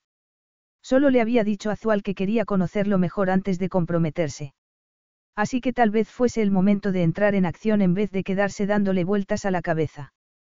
Tal vez debería tomarle la palabra a Zual y pedir una cita para verlo, dado que era evidente que él no tenía intención de retroceder. Así, una mañana soleada se dirigió a las oficinas de Zual, situadas en el ala suroeste de Palacio y que daban a un patio lleno de árboles. En el centro tenía un estanque con peces de colores que daba sensación de paz. El interior era completamente diferente, un moderno hervidero de actividad que se escondía tras las antiguas puertas. Las secretarias golpeaban furiosamente las teclas de los ordenadores de última generación y había filas de relojes que indicaban distintas franjas horarias de todo el mundo. Le pidieron que esperase en una antesala antes de acompañarla al despacho del asistente de Zual, un hombre de gesto indescifrable vestido de manera tradicional que levantó la vista al oírla entrar. Señorita Jones la saludó en tono amable, poniéndose en pie. Me llamo Adam. Es un placer conocerla. Jasmine reconoció su voz nada más oírla. Jamás la olvidaría. Sintió un escalofrío. Era la voz del hombre que había evitado que le contase a Zual que estaba embarazada. ¿Por qué era su gesto tan hostil? Tal vez fuese el único que se atrevía a transmitirle lo que la mayoría del personal de palacio pensaba de ella. No obstante, Jasmine guardó la compostura y respondió. Espero no molestarlo. En absoluto, señorita Jones respondió él, forzando una sonrisa. ¿Qué puedo hacer por usted esta mañana? A Jasmine se le aceleró el corazón. Había llegado el momento.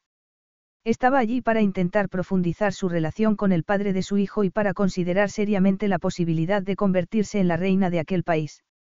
Así que tal vez hubiese llegado el momento de empezar a comportarse como tal y de demostrarle a Adam que ya no era una incómoda amante de la que podía deshacerse sin más, sino que, le gustase o no, formaba parte de la vida de Zual. Sonrió ampliamente, como había hecho cuando le había tocado tratar con clientes complicados en la boutique del Gran Chester y señaló hacia el exterior. Hace una mañana preciosa, ¿no cree? Comentó en tono educado. Sí. El tiempo en Razrastán es muy agradable en esta época del año, respondió Adam, arqueando ligeramente las cejas, como alentándola a soltar lo que había ido a decir. Y eso fue lo que hizo Jasmine. Me gustaría ver al jeque, por favor. Me temo que eso no va a ser posible, señorita Jones. Su Alteza Real está ocupado en estos momentos. Estoy seguro de que será consciente de que, en un momento clave del futuro de su país, tiene muy poco tiempo libre, le respondió él en tono educado. De hecho, en este preciso momento está al teléfono con el jeque de Maraván. Oh, no me refería ahora, respondió ella enseguida. Es evidente que está muy ocupado, soy consciente de ello. Solo me preguntaba si podría buscarme un hueco en su apretada agenda para que lo vea. El asistente la miró con incredulidad. ¿Un hueco? Sí. Zual me dijo que coordinásemos nuestras agendas para poder vernos. Su Alteza Real no me ha comentado nada. Zual siempre pasa por usted para todo, ¿verdad, Adam? Le preguntó ella en tono inocente. Era la primera vez que Jasmine abusaba de su autoridad en toda su vida, no había tenido autoridad de la que abusar en el pasado, y, para su sorpresa, funcionó. Muy a su pesar, el asistente sacó una agenda con tapas de cuero y la estudió antes de volver a mirarla. Muy bien, creo que puedo hacerle un hueco, si puede ser flexible. ¿Qué le parece mañana a las 10? Su Alteza Real tiene 30 minutos libres, que podría dedicarle después de su paseo a caballo. 30 minutos. Ni siquiera podía pasar una hora a solas con el hombre que le había pedido en matrimonio. Y justo a la hora a la que ella solía jugar con Darius después del desayuno. Perfecto respondió en tono alegre. El asistente consultó una especie de tabla que tenía delante. Vaya a esa hora a la sala Damasco, Su Alteza Real se reunirá con usted allí. Jasmine asintió. Gracias, Adam. A pesar de la respuesta poco entusiasta del hombre, Jasmine volvió contenta a sus habitaciones, donde Darius la estaba esperando con Rania. El niño sonrió cuando lo tomó en brazos y ella se preguntó cómo podía hacer para aprovechar al máximo el tiempo que iba a pasar con Zual al día siguiente. Se preguntó si se estaba mostrando desesperada, pero se dijo que no, que solo estaba siendo madura y sensata. Estaba aceptando que Zual no era un hombre cualquiera. Darius la abrazó por el cuello y ella cerró los ojos y disfrutó de la sensación. Zual pronto se convertiría en rey y ella debía hacer ciertas concesiones. Pero esa noche, durante el cóctel que precedió a la cena con un grupo de diplomáticos argentinos que estaban de visita, Jasmine se dio cuenta de que Zual la miraba más que de costumbre y, si bien no pudo descifrar su expresión, notó que se le aceleraba el corazón. Había decidido comportarse durante aquellos actos como en la boutique del hotel, intentando que todo el mundo se sintiese cómodo, lo que hacía que, para ella, las veladas fuesen soportables. No obstante, aquella noche tuvo la sensación de que era diferente. Tal vez fuese ella la que se sentía de otro modo. Había roto la situación de bloqueo y, a partir del día siguiente, empezaría a saber más del jeque que la observaba con los párpados a media asta. Deseó que no la mirase así en público, que no hiciese que se le cortase la respiración. Zual abandonó la recepción a la misma hora de siempre, pero, aquella noche, en vez de volver a su habitación, insistió en acompañarla a la de Darius, en la que se quedó mientras ella comprobaba que el niño estaba bien. Después, Jasmine cerró la puerta y se giró hacia él. Se dio cuenta de que era la primera vez en mucho tiempo que estaban completamente solos. Tragó saliva. Su masculino olor a sándalo la embriagaba. Tengo entendido que esta mañana has ido a ver a Adam, le dijo él sin más. Sí. ¿Y que has insistido en reunirte conmigo mañana por la mañana? Ella tuvo la sensación de que su expresión era demasiado petulante. ¿Qué he insistido? repitió con indignación. Pensaba que habíamos quedado en que pediría cita para verte, por poco convencional que sea cuando una pareja está intentando conocerse. Es cierto, es en lo que habíamos quedado, admitió Zual, devorándola con la mirada. Él había dicho aquello para que ella se diese cuenta de que no tenía ni tiempo ni ganas de juegos. Se había imaginado que, si actuaba con frialdad e indiferencia, tal vez ella reconsiderase su postura y volviese corriendo a sus brazos. Que, sin previo aviso, recorrería aquel pasillo secreto que comunicaba sus habitaciones y se metería en su cama. Pero la jugada no le había salido bien. Su frialdad no había tenido el efecto deseado y Jazz no se había metido en su cama. Seguía comportándose de manera remilgada e, irónicamente, eso había hecho que él la desease todavía más. Se le secó la boca. No podía desearla más. Pues ya has obtenido lo que querías, comentó ella pensativa. Todo lo contrario, Jazz le respondió él en voz baja. Sigo esperando lo que más deseo. Ella frunció el ceño y, de repente, volvió a mirarlo como en el pasado. Se ruborizó y se le oscureció la mirada. Notó que se le erguían los pechos y sintió calor entre las piernas.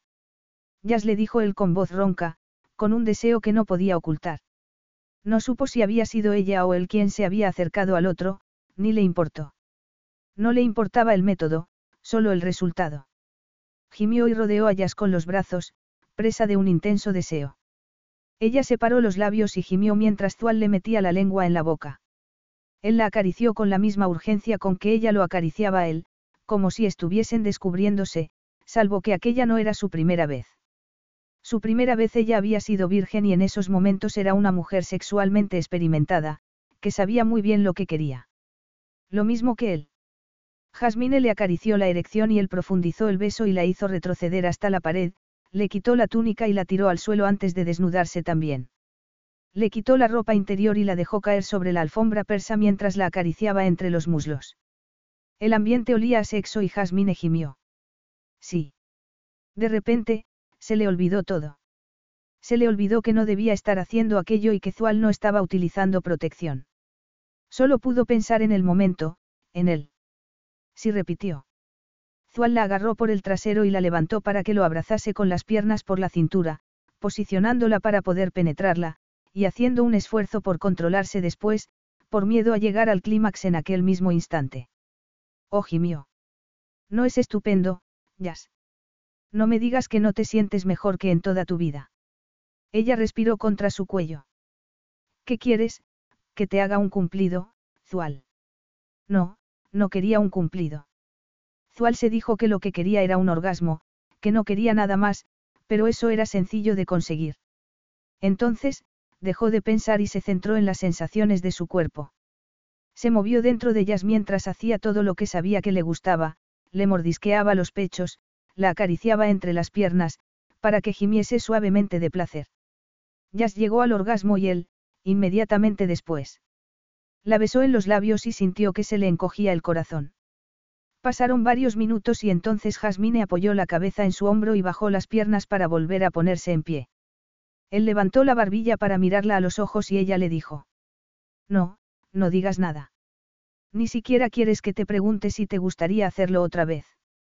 Si te respondiese que sí, utilizarías protección. Zuala sintió.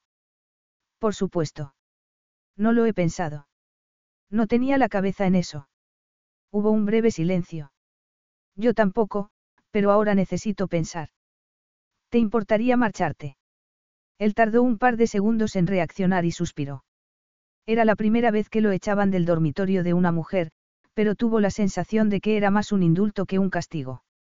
Porque en realidad era un alivio no tener que quedarse allí a analizar la situación. Los dos sabían qué había ocurrido. Habían tenido un sexo increíble. Ni más ni menos.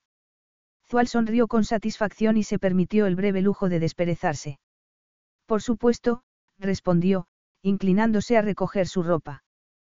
Capítulo 10. Estaba amaneciendo cuando Zual se dirigió a los establos a la mañana siguiente. Sintió que su cuerpo estaba más relajado de lo habitual y lo atribuyó al increíble sexo que había tenido con Jazz la noche anterior, un encuentro erótico que volvía a excitarlo solo con recordarlo. Porque la tensión había empezado a formar parte intrínseca de su vida. Iba de la mano con los retos que lo esperaban como monarca. No obstante, no se había imaginado que también disfrutaría de aquellos retos, como tampoco se había imaginado que sería rey. Aquel nunca había sido su destino, pero su pueblo estaba empezando a aceptarlo, incluso a recibirlo de buen grado, y Zual estaba seguro de que iba a estar a la altura. De hecho, aquel había sido su único consuelo tras la desaparición de Kamal, el tomar conciencia de que ya no se sentía como un extraño en su país de origen. El cielo estaba teñido de naranja y rosa pastel cuando subió al caballo y lo hizo echar a andar. La noche anterior había sido crucial en muchos aspectos. Se había pasado la noche observando lo bien que desempeñaba ya su función de futura reina y su posterior capitulación sexual era un buen presagio para el futuro. Ya no podía haber nada que se interpusiese en su matrimonio. No podía haber ningún motivo para que ella se negase a darle una respuesta. Sonrió. Recordó cómo le había quitado la ropa y cómo había gemido ella mientras la acariciaba entre los muslos.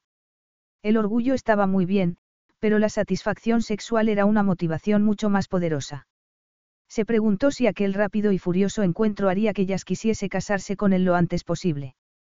Cabalgó durante casi una hora y estaba volviendo a los establos cuando, de repente, vio el brillo de una melena rubia a lo lejos. Yas. Se excitó nada más pensar en ella. Su túnica ondeaba con la suave brisa del desierto y se pegaba a sus deliciosas curvas, unas curvas que él había acariciado la noche anterior antes de llegar al orgasmo. Zual se preguntó, divertido, si ya se estaría deseando repetir. ¿O qué hacía allí? Tal vez quisiese que la tumbase en el suelo del establo y la hiciese suya entre las pacas de heno.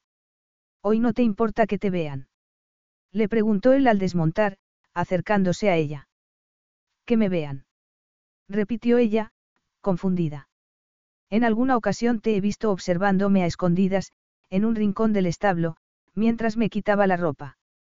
Ella se ruborizó. No te preocupes, me gustó. No estoy preocupada. Replicó ella. ¿Qué haces aquí? Que yo sepa, no hemos quedado hasta dentro de una hora y antes necesito darme una ducha, salvo que, después de lo ocurrido anoche, hayas decidido que quieres acompañarme. Yo estaría encantado de que me enjabonases todo el cuerpo, belleza mía. Hace demasiado tiempo que no nos duchamos juntos. Jasmine deseó que Zual dejase de hacer aquellos comentarios que le provocaban recuerdos que después no se podía quitar de la cabeza. Sintió todavía más calor en las mejillas. No quiero hablar de eso, replicó. Lo de anoche jamás debía haber ocurrido. A él le brillaron los ojos. ¿Estás segura? Completamente segura. Se supone que nos estamos conociendo de manera formal, continuó Jasmine. Como desees. Nunca he rogado a una mujer que tuviese sexo conmigo, Jazz, y no voy a empezar a hacerlo ahora.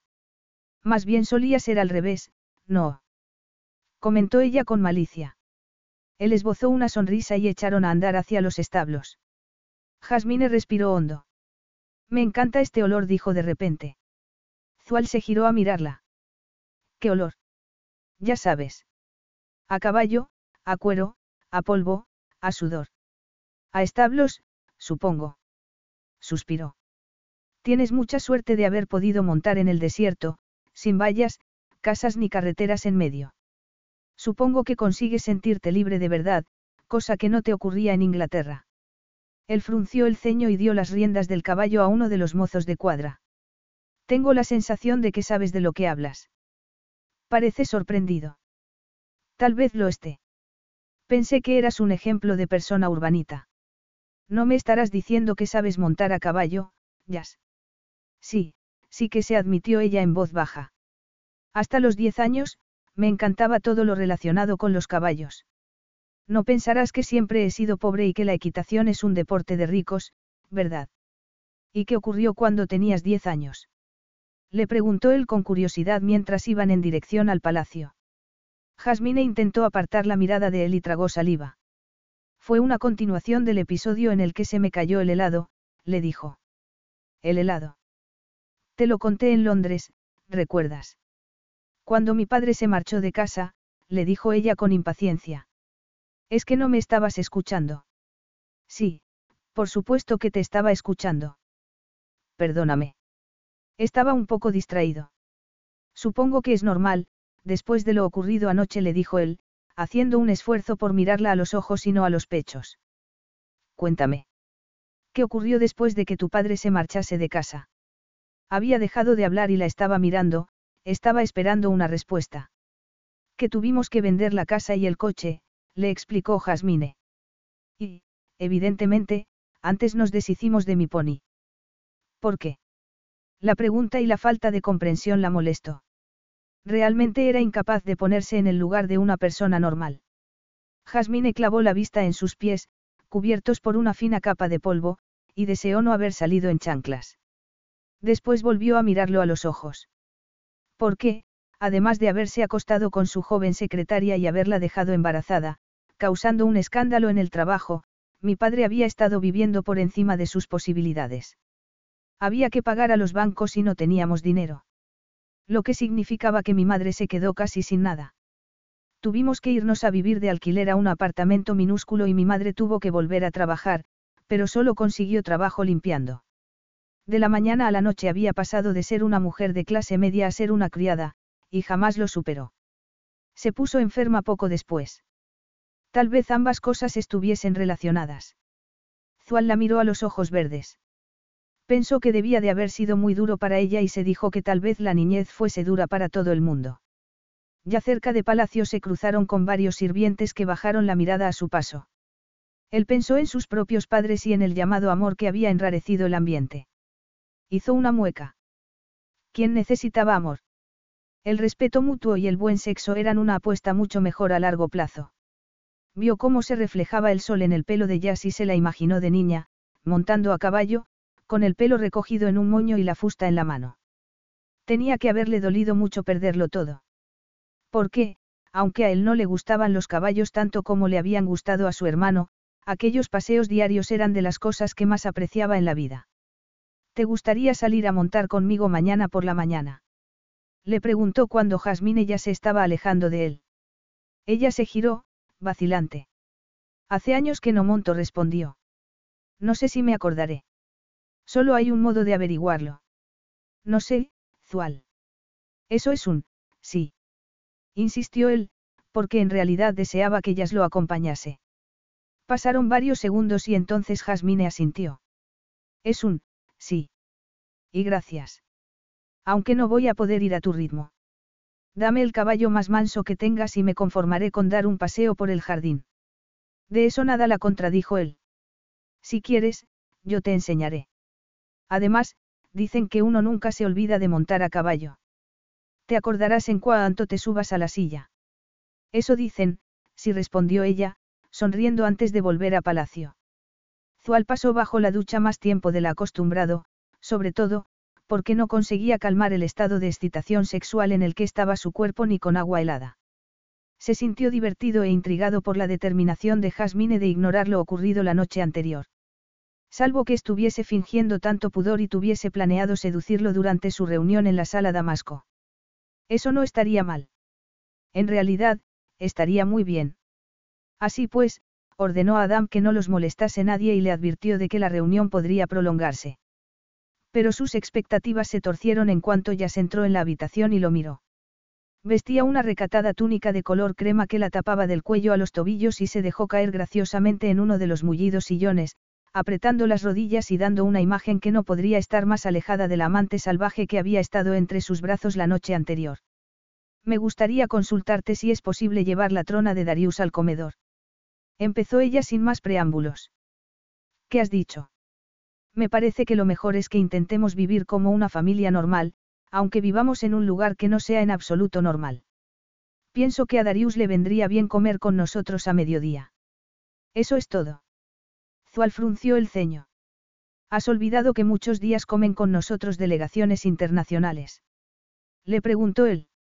No, no lo he olvidado, pero a ellos también les vendrá bien ver que el poderoso rey vive como cualquier otro hombre. Te verán más accesible. No te parezco accesible. Quiso saber Zual. Ella dudó. Pienso que, como rey, todavía no se te conoce y que si te ven interactuar con tu hijo verán tu cara más amable. ¿Se te ocurre algún motivo por el que no podamos intentarlo, Zual? Él la miró a los ojos y esbozó una sonrisa. Supongo que no le respondió, admirando su tenacidad. Después debatieron la instalación de un pequeño arenero. No será por falta de materia prima, Zual. Y, cuando quiso darse cuenta, la media hora había pasado y la reunión no había transcurrido como él había esperado, pero, por algún motivo, salió del salón silbando. A la mañana siguiente, Jasmine se reunió con él en los establos y Zual descubrió que era una buena amazona. Enseguida conectó de manera natural con el caballo que él le había elegido. Al principio dieron paseos lentos y poco ambiciosos, sin alejarse demasiado de palacio, hasta que ya se sintió segura. Y él la observó trotar y después galopar con satisfacción. Su complicidad con el caballo fue aumentando y, poco a poco, empezaron a adentrarse en el desierto. Y ya se olvidó de todas las preguntas que había dicho que quería hacerle. Tal vez porque montar a caballo acaparaba toda su atención, o porque era más lista de lo que él se había imaginado y prefería no acorralarlo. De vez en cuando le hacía alguna pregunta de poca importancia y él no se encerraba en sí mismo, como le había ocurrido en el pasado cuando alguna mujer había intentado conocerlo en profundidad. Y en una o dos ocasiones, Zual incluso había dado su opinión sin que ella se la pidiera como cuando había admitido que echaba de menos la rivalidad cordial y las bromas que había compartido con su hermano. O cuando había confesado que gobernar un país era mucho más difícil de lo que él se había imaginado y que tal vez había sido injusto con Kamal. Lo que no le dijo a Yas fue que, por primera vez, tenía la sensación de que su vida tenía significado de verdad. Que ya no era el heredero, de repuesto, sino que tenía el poder y la posibilidad de marcar la diferencia. Pero después de 15 días saliendo a montar a caballo, Zual había decidido que quería volver a tenerla entre sus brazos y, a juzgar por el lenguaje corporal de Jazz, ella parecía estar de acuerdo. Llevaban demasiados días sin sexo. Zual la pondría en una situación en la que ella no pudiese distraerse ni con caballos ni con niños y le pediría que se casase con él. El paseo del día siguiente fue el más ambicioso hasta el momento y Zual se mantuvo casi todo el tiempo al lado de Jazz mientras ambos cabalgaban en silencio. Mira allí le dijo cuando redujeron la velocidad, señalando hacia lo lejos. ¿Ves algo?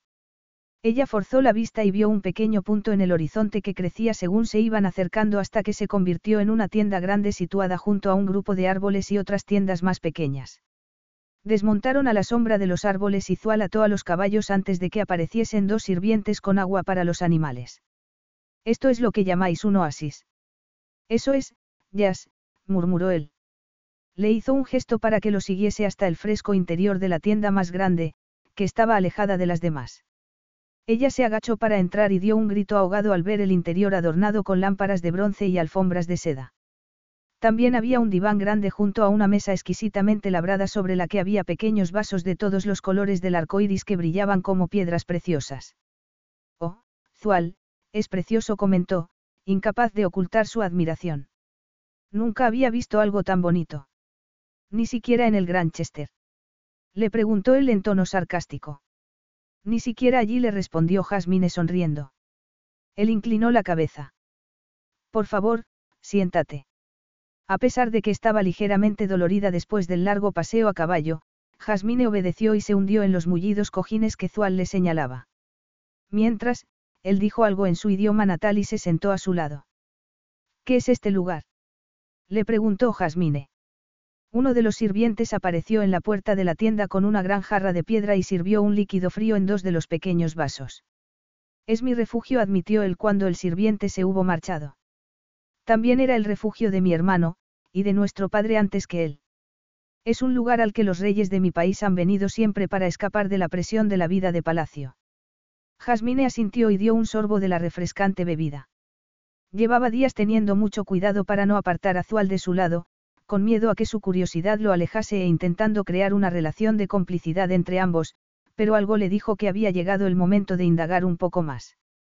¿Cómo es? Le preguntó, dejando el vaso y reclinándose sobre los cojines. ¿El qué? Crecer en un palacio. Tú has vivido algo parecido, le respondió él sin más. Ya sabes lo que es tener criados y pasar los días de obligación en obligación. Sabes cómo es tener la necesidad de comportarse siempre de manera formal, aunque tú te hayas empeñado en cambiar eso insistiendo en que nuestro hijo coma con nosotros. A Jasmine le gustó que hablase de su hijo, en plural, por primera vez. No podrás negar que se ha comportado muy bien. Se defendió. Tienes razón. Se hizo un silencio y, entonces, ella volvió a preguntar. Entonces, ¿cómo influía en tu familia el hecho de pertenecer a la realeza cuando eras niño? Zual se encogió de hombros. Yo nunca conocí otra cosa. Mis padres tenían sangre azul los dos. Mi padre provenía de una familia de reyes del desierto y mi madre era la princesa del país vecino de Israkan. Fue un matrimonio de conveniencia. Le preguntó ella con cautela. Por desgracia, no. No lo fue. Si lo hubiese sido, tal vez habría podido funcionar. Pero mis padres se conocieron en la embajada de Razrastán en Nueva York y se enamoraron. ¿Y eso te parece mal? Le preguntó Jasmine al oír acritud en su voz. Fue un desastre, admitió Zual, haciendo una mueca. La experiencia me ha enseñado que el amor es solo una ilusión que justifica el deseo y que dicha pasión no se puede mantener en el tiempo. Al principio es una explosión, pero las explosiones destruyen todo lo que las rodea. Y entonces llega el drama. Un drama interminable, con escenas, peleas y lágrimas. Y no sabes cómo odio los dramas. ¿Es eso lo que les ocurrió a tus padres? Eso es exactamente lo que les ocurrió, le dijo él con ojos brillantes. Enseguida se acabó y lo único que quedó fue dos personas que eran incompatibles y que se odiaban. Siento mucho oír solo consoló ella, guardando silencio un instante antes de preguntar, ¿y cómo lo llevaron? Él volvió a encogerse de hombros. Mi padre buscó consuelo en otra parte y mi madre volcó todas sus energías en preparar a mi hermano para su acceso al trono. Lo consintió mucho. Podría decirse que sí respondió Zual, dando un sorbo a su vaso antes de volver a dejarlo en la mesa. Mi hermano creció pensando que era capaz de cualquier cosa, que era indestructible. ¿Y dónde estabas tú en todo esto? Le preguntó Jasmine de repente. ¿Dónde encajabas tú, Zual? Él frunció el ceño. Muy perceptiva, pero tal vez demasiado certera. Pensó en cómo cambiar de tema cuando se dio cuenta de que nunca le había dicho aquello a nadie. En realidad, nunca había tenido la ocasión porque no había confiado en ninguna de sus amantes. Pero, de repente, el deseo de conectar con Jazz fue más fuerte que su innato deseo de alejarse. Jazz necesitaba saber qué clase de hombre era en realidad, para que no se hiciese ilusiones poco realistas con él. Yo no encajaba en ninguna parte, confesó. Entonces no. Era el hijo olvidado. El hijo invisible. No te sorprendas tanto, Jazz. Dicen que las madres siempre tienen a un hijo preferido y ese no era yo, pero estaba bien alimentado y bien cuidado, y eso era suficiente. Vio que ella lo miraba con pena y le puso un dedo bajo la barbilla. ¿No te parece que ya te he contado suficiente por hoy, Jazz? Seguro que se te ocurre una manera más agradable de pasar el tiempo que hablar de una época que ya forma parte del pasado para los dos. El ambiente se enrareció. Ella lo miró a los ojos negros y se le aceleró el pulso. Quería saber más, pero sentía que aquel no era el momento, como también sentía que Zual la necesitaba en ese instante como no la había necesitado antes. Se me ocurren varias maneras, le respondió con voz ronca. Depende de a cuál de ellas te refieras. Sabes muy bien a cuál me refiero. Zual se puso en pie y fue a cerrar la entrada de la tienda. El interior se quedó en sombras, misterioso, únicamente iluminado por el brocado de plata del diván, los colores de las alfombras y el brillo de las lámparas de metal. Él volvió a su lado y la tomó entre sus brazos. A esto me refiero. Jasmine supo que iba a besarla, pero además de deseo sintió una abrumadora emoción al notar sus brazos alrededor y pensar en el niño pequeño al que nadie había querido. No obstante, se dejó recostar en los cojines y se olvidó de todo cuando sus labios chocaron con pasión. Zual le desabrochó la camisa con dedos temblorosos y se la quitó, dejándola solo con los pantalones de montar, las botas y un sujetador de encaje negro. Así está mejor, murmuró. ¿Y tú? No más palabras, Yas la interrumpió él, sacudiendo la cabeza mientras se inclinaba para quitarle las botas. Después continuó con los pantalones y cada movimiento fue una sensual tortura, ya que mientras le quitaba la ropa, Zual la fue acariciando suavemente. Jasmine dio un grito ahogado al notar que le desabrochaba el sujetador y sus pechos quedaban al descubierto, en la posición perfecta para que Zual tomase uno con la boca. Oh. He dicho que no más palabras. No he podido evitarlo. Zual la recorrió con la mirada mientras se quitaba la ropa con rapidez para después tomar la mano de Jasmine y llevarla a su erección. ¿Es esto lo que quieres? Le preguntó, mirándola a los ojos. Porque yo tengo claro qué es lo que quiero. Jasmine no necesitó que la guiase más, empezó a acariciarlo y disfrutó de sus gemidos de placer. Tumbado a su lado, Zual la besó hasta hacerla temblar, la acarició con sus experimentadas manos hasta conseguir que se retorciese. Y por fin se colocó encima de ella y la penetró. Jasmine cerró los ojos, abrumada por la sensación, y hundió los labios en su hombro cubierto de sudor. Porque no estaban contra la pared ni tenían prisa, sino que estaban compartiendo un momento muy íntimo y aterrador en lo que respectaba a sus implicaciones. Y solo Zual podía hacer que se sintiese así. Solo Zual podía conseguir que respondiese así. Zual balbució, pero tal vez él no la oyó. Tal vez estaba demasiado concentrado en darle placer como para fijarse en lo que ella sentía, o tal vez prefirió no tomar conciencia de ello. Y entonces Jasmine sintió que llegaba al orgasmo y dejó de pensar. Él gimió poco después y derramó en ella su semilla. Cuando Jasmine recuperó la cordura, Zual tenía la cabeza morena apoyada en su pecho y un brazo alrededor de su cuello y ella se sintió demasiado sensible. Se preguntó si no corría el riesgo de enamorarse de él otra vez, a pesar de la distancia emocional que el jeque había marcado entre ambos. Entonces reparó de pronto en algo que le hizo poner los pies en la tierra bruscamente. Es la segunda vez que se nos olvida utilizar protección. Él cambió de postura y bostezó. Al parecer, hacerlo así me sale de manera natural contigo, admitió Zual. ¿Te importa? Jasmine dudó, consciente de que algo había cambiado entre ambos. Dilo, pensó. No esperes que Zual adivine lo que estás pensando. Pienso que es mejor que decidamos si queremos tener otro hijo y cuándo, admitió con cautela, a que lo dejemos al azar. ¿Tú quieres tener otro hijo, Jazz? Hubo un largo silencio. Si vamos a casarnos, sí, me parece que sí le respondió ella por fin. Creo recordar que has sido tú la que ha estado posponiendo darme una respuesta. Ella no negó la acusación, sino que cambió de postura para mirarlo a los ojos. Porque, hasta ahora, tenía la sensación de que no éramos más que dos desconocidos. Él la miró fijamente. Pero ahora que ya no somos dos desconocidos. ¿Estás contenta con que sigamos adelante? Contenta. A Jasmine le resultó extraño que Zual utilizase aquella expresión, dadas las circunstancias. Hacía mucho tiempo que no se sentía contenta. Pensó que se había sentido satisfecha cuando, al quedarse embarazada, se había dado cuenta de que podía ser independiente y mantener a su hijo.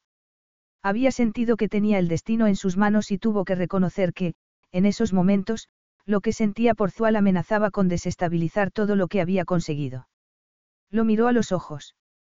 No obstante, esa mañana Zual le había mostrado una vulnerabilidad inesperada. Le había descrito el terrible ambiente que había en el palacio cuando él era niño, que sus padres habían sufrido y que, como consecuencia, él no creía en el amor.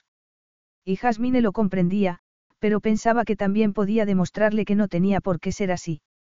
Ella quería a Darius y tal vez Zual pudiese llegar a darse cuenta de que querer a alguien no tenía por qué ser siempre negativo.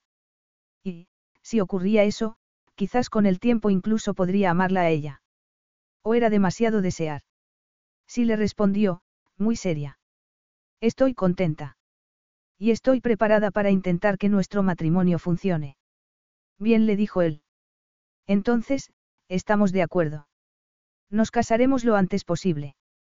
Nos convertiremos en marido y mujer y compartiremos el objetivo de un futuro estable, no solo por la monarquía, sino también por Darius, y por los hermanos y hermanas que le podamos dar.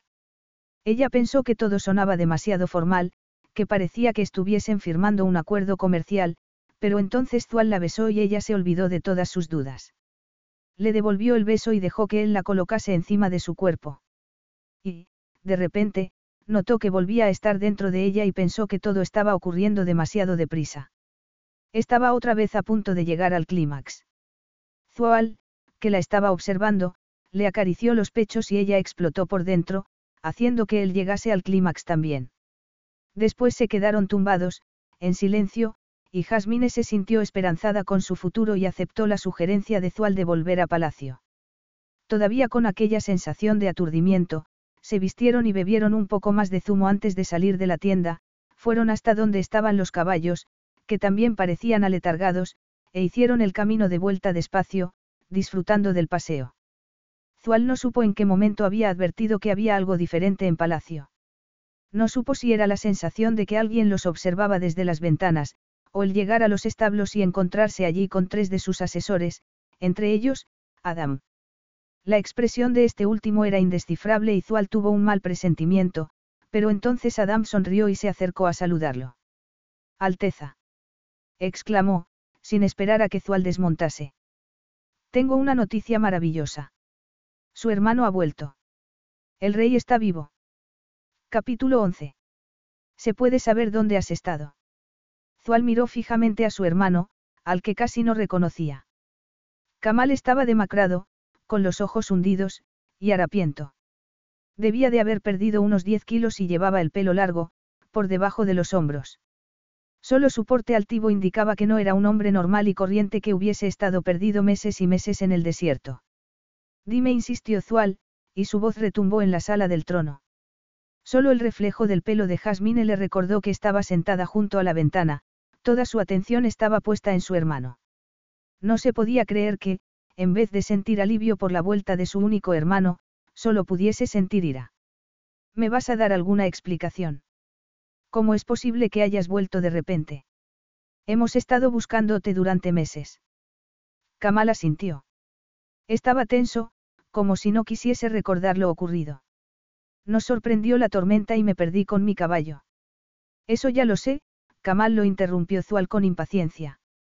Y, si te hubieses molestado en decirle a alguien dónde estabas, te habríamos encontrado. No, jamás habríais podido encontrarme, le respondió Kamal, porque he estado en la parte más remota e inaccesible del desierto, malherido, con una pierna rota.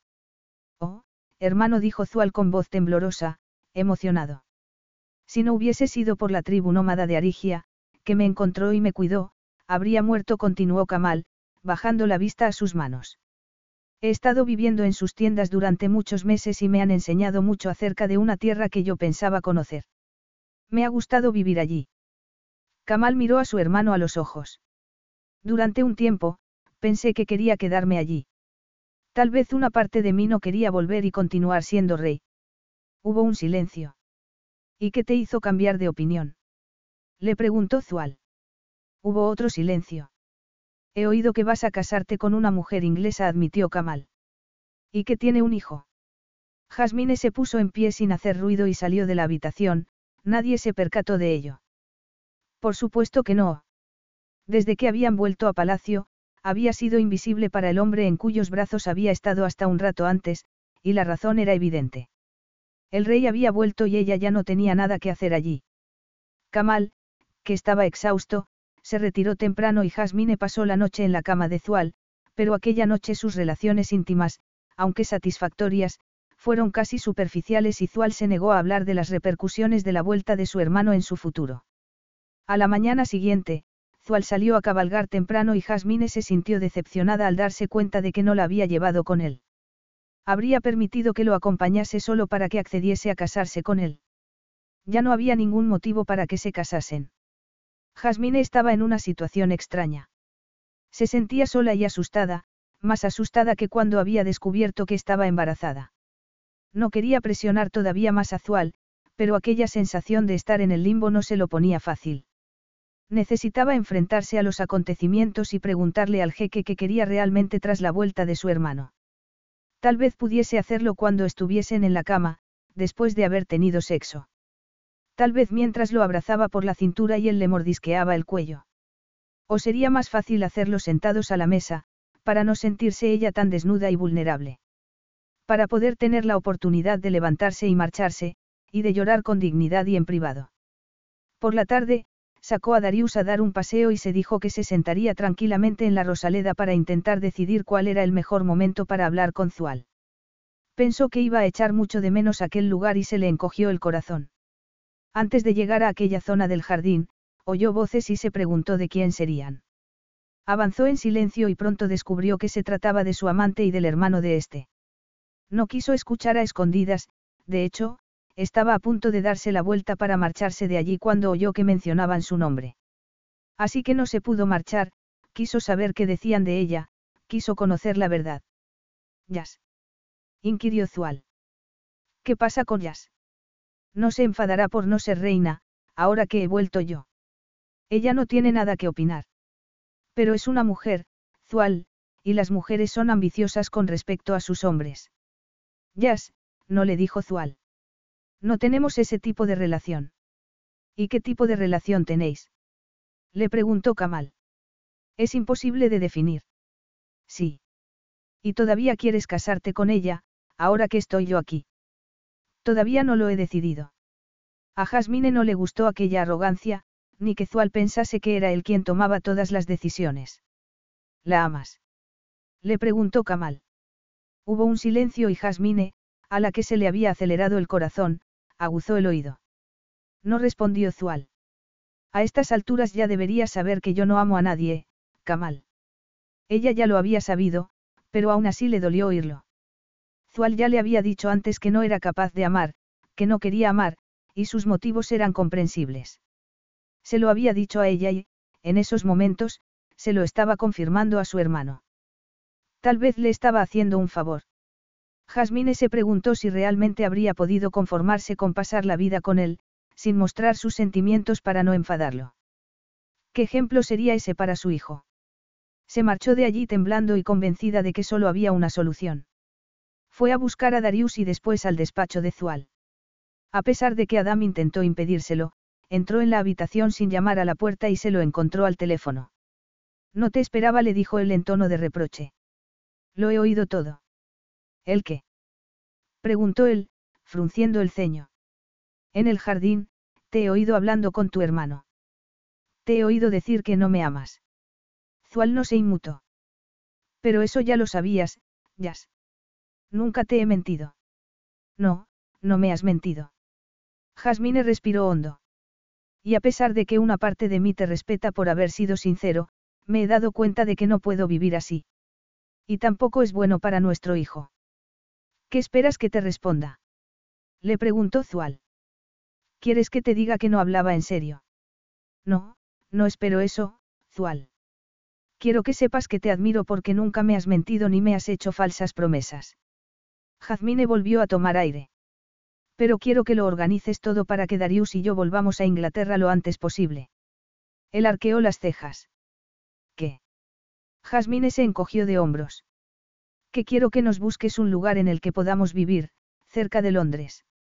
Si es posible, que sea una casa, para que Darius tenga un jardín en el que jugar. Mientras tanto, me gustaría volver a Oxfordshire. Puedes mandarme a los guardaespaldas si quieres, entiendo que Darius, al ser tu hijo, necesita protección. En cualquier caso, quiero volver, Zual. Cuanto antes. Zual apretó los labios enfadado porque se sentía manipulado.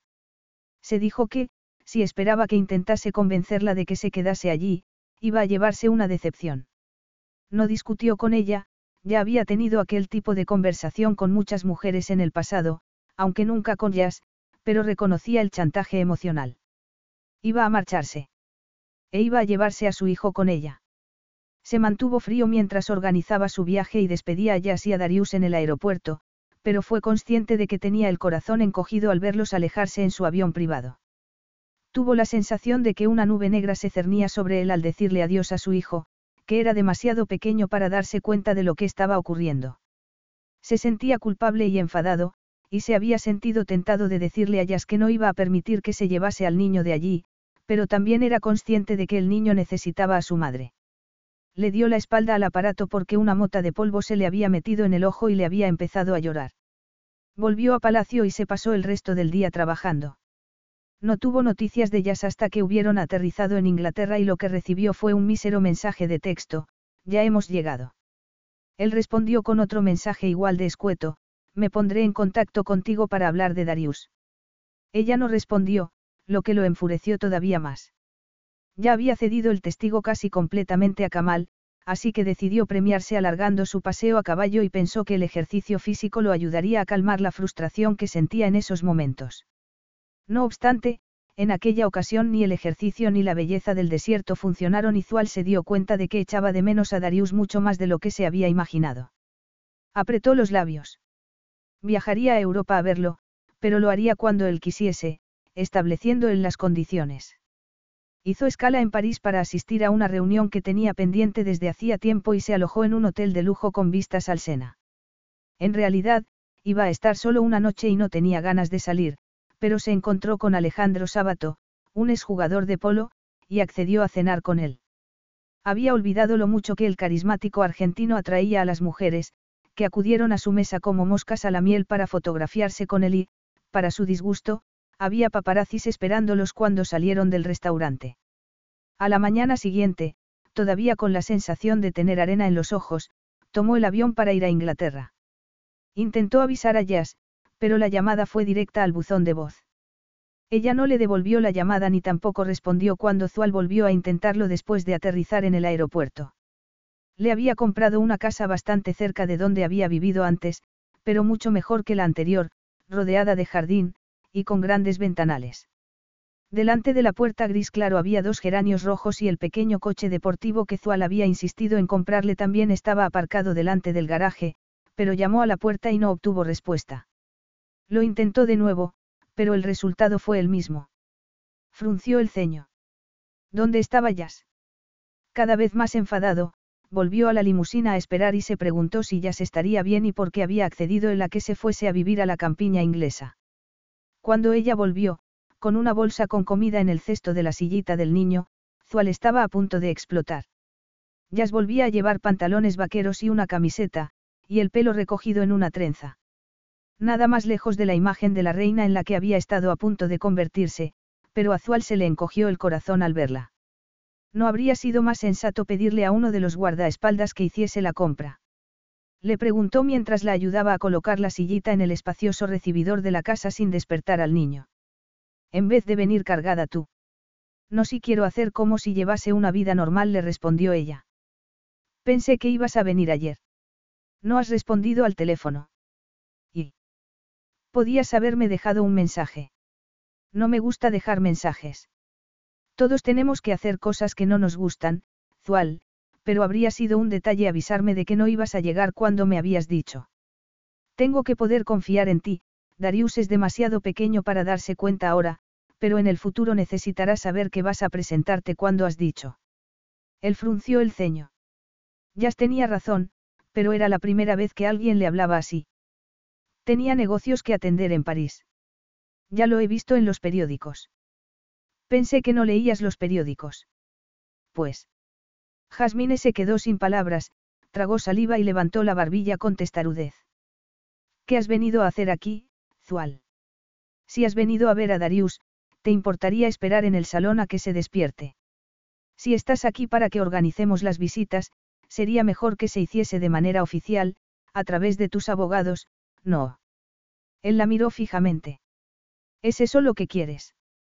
Jasmine volvió a tragar saliva, pero sus palabras salieron como si no las estuviese diciendo ella. Sí, es lo que quiero. Zual se quedó inmóvil, sorprendido. Sintió algo parecido al dolor, no un dolor brutal, sino algo más insidioso. Se llevó la mano al pecho y la miró a los ojos. Yas.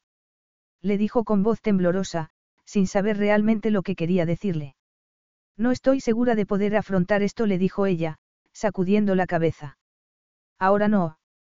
No estoy de humor. Me dijiste que no te gustaban los dramas, pues a mí tampoco. No te esperaba y no estoy preparada. ¿Por qué necesitas prepararte para mi visita? Eso no importa. Sí que importa. A mí me importa. Jasmine lo miró fijamente. Tan tonto era. No se daba cuenta de lo que sentía por él. De que lo echaba de menos. Pero ¿para qué se lo iba a decir? ¿Por qué iba a admitir que era débil, que lo amaba, si él no quería su amor? Seguirían viéndose a lo largo de los años porque tenían un hijo en común y tenían que tener una relación civilizada. Y eso no ocurriría si Zual pensaba que estaba loca por él. De repente, Jasmine se lo imaginó riéndose de ella, Tal vez mientras estaba en la cama con otra mujer. No iba a darle esa satisfacción. Se miró el reloj. ¿Qué más da, Zual? Tengo cosas que hacer, perdóname, va a venir alguien a ver mis diseños de ropa de bebé. Zual frunció el ceño al darse cuenta de que le ocurría algo. Recordó una mañana en la que se había encontrado a en la habitación del niño, justo antes de que regresase Kamal. Estaba sentada en el suelo, empujando un globo delante de su hijo. Al entrar él, había levantado la cabeza y le había sonreído, feliz, y él le había devuelto la sonrisa. Después se había marchado hacia su despacho silbando. Pensó en las mañanas que salía a montar a caballo solo desde que ella se había ido, que ya no le parecían mágicas, en especial, porque no estaba ella. En la mesa vacía a la hora de la comida. En la trona que habían retirado del comedor, como si Darius nunca hubiese estado allí. Apretó la mandíbula y sintió un dolor insoportable. Se marcharía después de ver a su hijo. Estaba de acuerdo en que, en un futuro, sería mejor que las visitas se realizasen en un lugar neutral, a través de sus respectivos abogados. También podía decirle la verdad, una verdad que él solo estaba empezando a comprender. Recordó el día en que se había enterado de que tenía un hijo y le había dicho a Yas que tenía que casarse con la mujer adecuada y que Darius sería su póliza de seguro si esa mujer resultaba no ser fértil. Se dio cuenta de lo crueles que habían sido sus palabras y de que, hasta entonces, nunca se había parado a considerar las consecuencias de su discurso. Pensó en lo tolerante que había sido Jazz, en lo fuerte y valiente que había sido al llegar a palacio. Recordó cómo lo había rechazado nada más llegar. Jazz, escúchame. Ya nos hemos dicho todo lo que teníamos que decirnos. Te equivocas. Yo ni siquiera he empezado, y voy a empezar diciéndote lo mucho que te echo de menos. No. Gritó ella con desesperación, como si no soportase oír lo que Zual le iba a decir. Si hay algo que siempre he admirado de ti es tu sinceridad, así que, por favor, no lo estropees mintiéndome. Solo te voy a decir la verdad, argumentó él. Me he dado cuenta del motivo por el que terminé la relación contigo la primera vez. No susurró ella, sacudiendo la cabeza. No. ¿Por qué me hacía sentir? continuó él. Y yo no quería sentir. Hice una lista de todos los motivos por los que no teníamos futuro y me obligué a creerlos, pero nunca me olvidé de ti, Jazz. Jamás. ¿Por qué, si no, piensas que fui a buscarte cuando necesitaba desahogarme con alguien tras la desaparición de mi hermano? ¿Por qué pensaste que sería una victoria fácil? Él negó con la cabeza. No, no fue por eso, ni porque fueses la mejor amante que había tenido, sino porque sabía que contigo podría romper mis propias normas y hablar. Ese también es el motivo por el que, desde entonces, no he estado con ninguna otra mujer. Jasmine lo miró con incredulidad. Me estás diciendo que no te has acostado con nadie más desde que rompimos. Sí, te lo estoy diciendo porque es la verdad, insistió él. Como también es cierto que mis paseos matutinos a caballo ya no son lo mismo porque no estás a mi lado para hablar, y que el palacio parece vacío sin ti. Te diré algo más, algo que eclipsa todo lo demás, te quiero. Te quiero, Jazz. Pero si no quieres amar a nadie. Si no sabes amar. Eso pensaba yo y por eso te lo dije, pero he descubierto que estaba equivocado. No quiero vivir sin eso, sin ti ni sin Darius. Mi familia, lo más maravilloso del mundo, que he estado a punto de perder. Zual tomó sus manos y a pesar de que ella no reaccionó, tampoco las retiró. Me perdonarás por haberte dicho cosas tan crueles. Me darás otra oportunidad para que te demuestre que soy capaz de cambiar, de amar. Permitirás que me convierta en el marido que te mereces.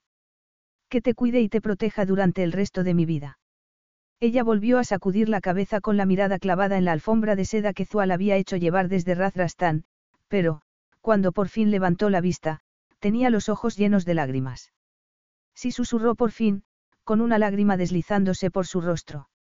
¿Cómo te voy a decir que no, si yo te amo también. Nunca he dejado de amarte, por mucho que lo haya intentado. Él sonrió a pesar de que era consciente de que había estado a punto de perderla y la abrazó.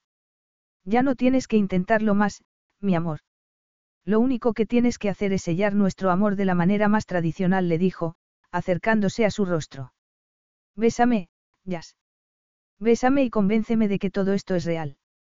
Epílogo. Hacía una noche cálida y perfecta en Inglaterra. El sol estaba terminando de ocultarse y la oscuridad empezaba a invadirlo todo. En la terraza de su casa, desde la que se veían las colinas y el campo, Jasmine se quitó los zapatos, que tenían demasiado tacón, pero eran los favoritos de su marido. Cerró los ojos un instante y se repitió aquellas dos palabras. Su marido. El hombre con el que se había casado y al que amaba. El hombre que la amaba a ella y que se lo demostraba siempre que tenía la oportunidad. Salió en ese momento de la casa, después de haber dado un beso de buenas noches a sus tres hijos, tras haberles leído una fábula de Razrastán. A Darius le gustaba mucho una acerca de un halcón del desierto que descubría los rubíes perdidos antes de convertirse en príncipe y casarse con la princesa. Por increíble que pareciese, Darius ya casi tenía cinco años y era un niño travieso al que le gustaba provocar a sus hermanas gemelas, Yasmine y Anisa, que tenían 18 meses. Jasmine lo miró y sonrió. Todo bien. Zual respondió esbozando una sonrisa, con los ojos brillantes. Ya están profundamente dormidos, lo que significa que tenemos el resto de la noche para nosotros. ¿Qué te gustaría hacer, mi amor? Lo que quería hacer Jasmine en ocasiones era pellizcarse, preguntarse si era posible que todo les fuese tan bien, porque así era. A pesar de unos inicios difíciles, había conseguido construir con el jeque de Razrastán una relación con la que jamás habría podido soñar. Se había casado con Zual en una ceremonia espléndida en su país, a la que había asistido la élite del mundo entero y, en ausencia de su padre, había sido Kamal el que había hecho de padrino.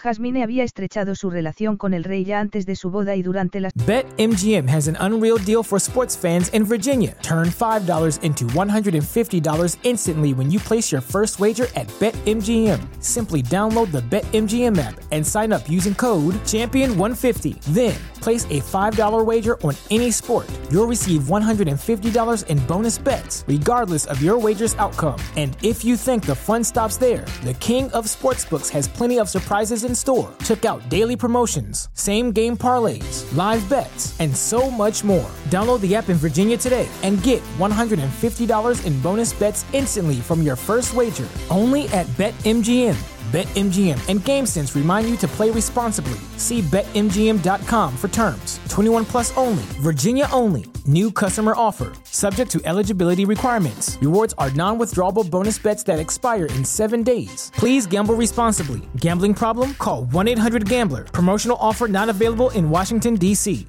Posteriores visitas al país y, tal y como le había contado a Zual, tenía la sensación de que a Kamal le había ocurrido algo relacionado con una mujer durante los meses que había estado desaparecido en el desierto. Entonces había ocurrido algo maravilloso. Su exmarido se había enterado a través de la prensa de que iba a casarse y se había puesto en contacto con ella para desearle que fuese muy feliz y contarle que él también había vuelto a casarse. De hecho, Richard y David les habían enviado como regalo de boda una edición muy antigua de poemas razrastaníes y, así, con un gesto tan sencillo, se había cerrado para ella otra herida del pasado. Nada más casarse, Zual y ella habían decidido instalarse en Inglaterra, en una enorme finca en el bello condado de Sussex, donde Zual había conseguido algo con lo que había soñado toda su vida, tener su propio club de polo. Había tardado un tiempo en acostumbrarse a la idea de que, en vez de ser un próspero rey era un próspero hombre de negocios, pero pronto había sido consciente de los beneficios de su nueva vida. En esos momentos, todas sus esperanzas y miedos estaban volcados en su querida esposa. Al empezar con el club de polo, Zual había recibido el apoyo y los consejos del conocido exjugador Alejandro Sábato, quien le había asegurado a Jasmine que no tenía de qué preocuparse a pesar de la fotografía que había aparecido en la prensa, de los dos hombres saliendo de un restaurante de París rodeados de mujeres. Aquella noche estuvo inusualmente silencioso, había comentado Alejandro. Y mencionó tu nombre en varias ocasiones. Yo ya me percaté entonces de que estaba enamorado de ti. Zual se acercó a ella y empezó a masajearle los hombros y Jasmine sonrió. ¿Enamorado? Sí. El que había sido su amante, un hombre encerrado en sí mismo, se había convertido en el marido más cariñoso del mundo. No has respondido a mi pregunta, murmuró Zual, inclinándose a besarla en el cuello. ¿Qué te gustaría hacer esta noche? Ella volvió la cabeza para poder mirarlo a los ojos. ¿Tienes alguna sugerencia? Tengo muchas, murmuró él, pero eres una mujer extremadamente difícil de complacer.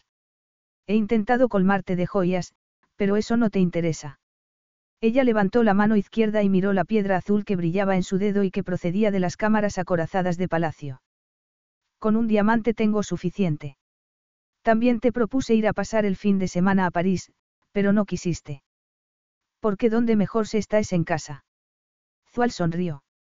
Ni siquiera has querido que salgamos a cenar esta noche, a pesar de que tenía pensado llevarte a un restaurante cuyo chef acaba de conseguir su tercera estrella Michelin. Así que no sé qué te apetece hacer esta noche, mi preciosa jequesa Alaidar. Jasmine se rió suavemente y se puso en pie, abrazó a su marido por el cuello y puso los labios a escasos centímetros de los de él. Creo que me gustaría llevarte a la cama, murmuró. Para demostrarte lo mucho que te quiero y lo mucho que valoro que formes parte de mi vida. Zuala sintió, de repente, se le había hecho un nudo en la garganta. ¿Quieres que te vuelva a decir que me convertí en el hombre más afortunado del mundo cuando, aquel día, entré en la boutique del Hotel Grandchester y te vi allí, ruborizada, sin atreverte a mirarme a los ojos? El rostro de su esposa estaba casi pegado al de él como hacía Zual en momentos de gran emoción, que ya no intentaba negar ni ocultar, utilizó un fragmento de un poema en su lengua materna, que ya se estaba empezando a comprender, para expresarse. Si te pusiera junto a todos los planetas que brillan en el inmenso cielo del desierto, le dijo con voz ronca, tú brillarías todavía más, mi querida Jazz. Inclinó la cabeza y empezó a besarla, con ternura al principio y, después, cada vez con más pasión. Y cuando la tomó en brazos para llevarla a la cama las estrellas brillaban como polvo de diamantes sobre sus cabezas. Fin.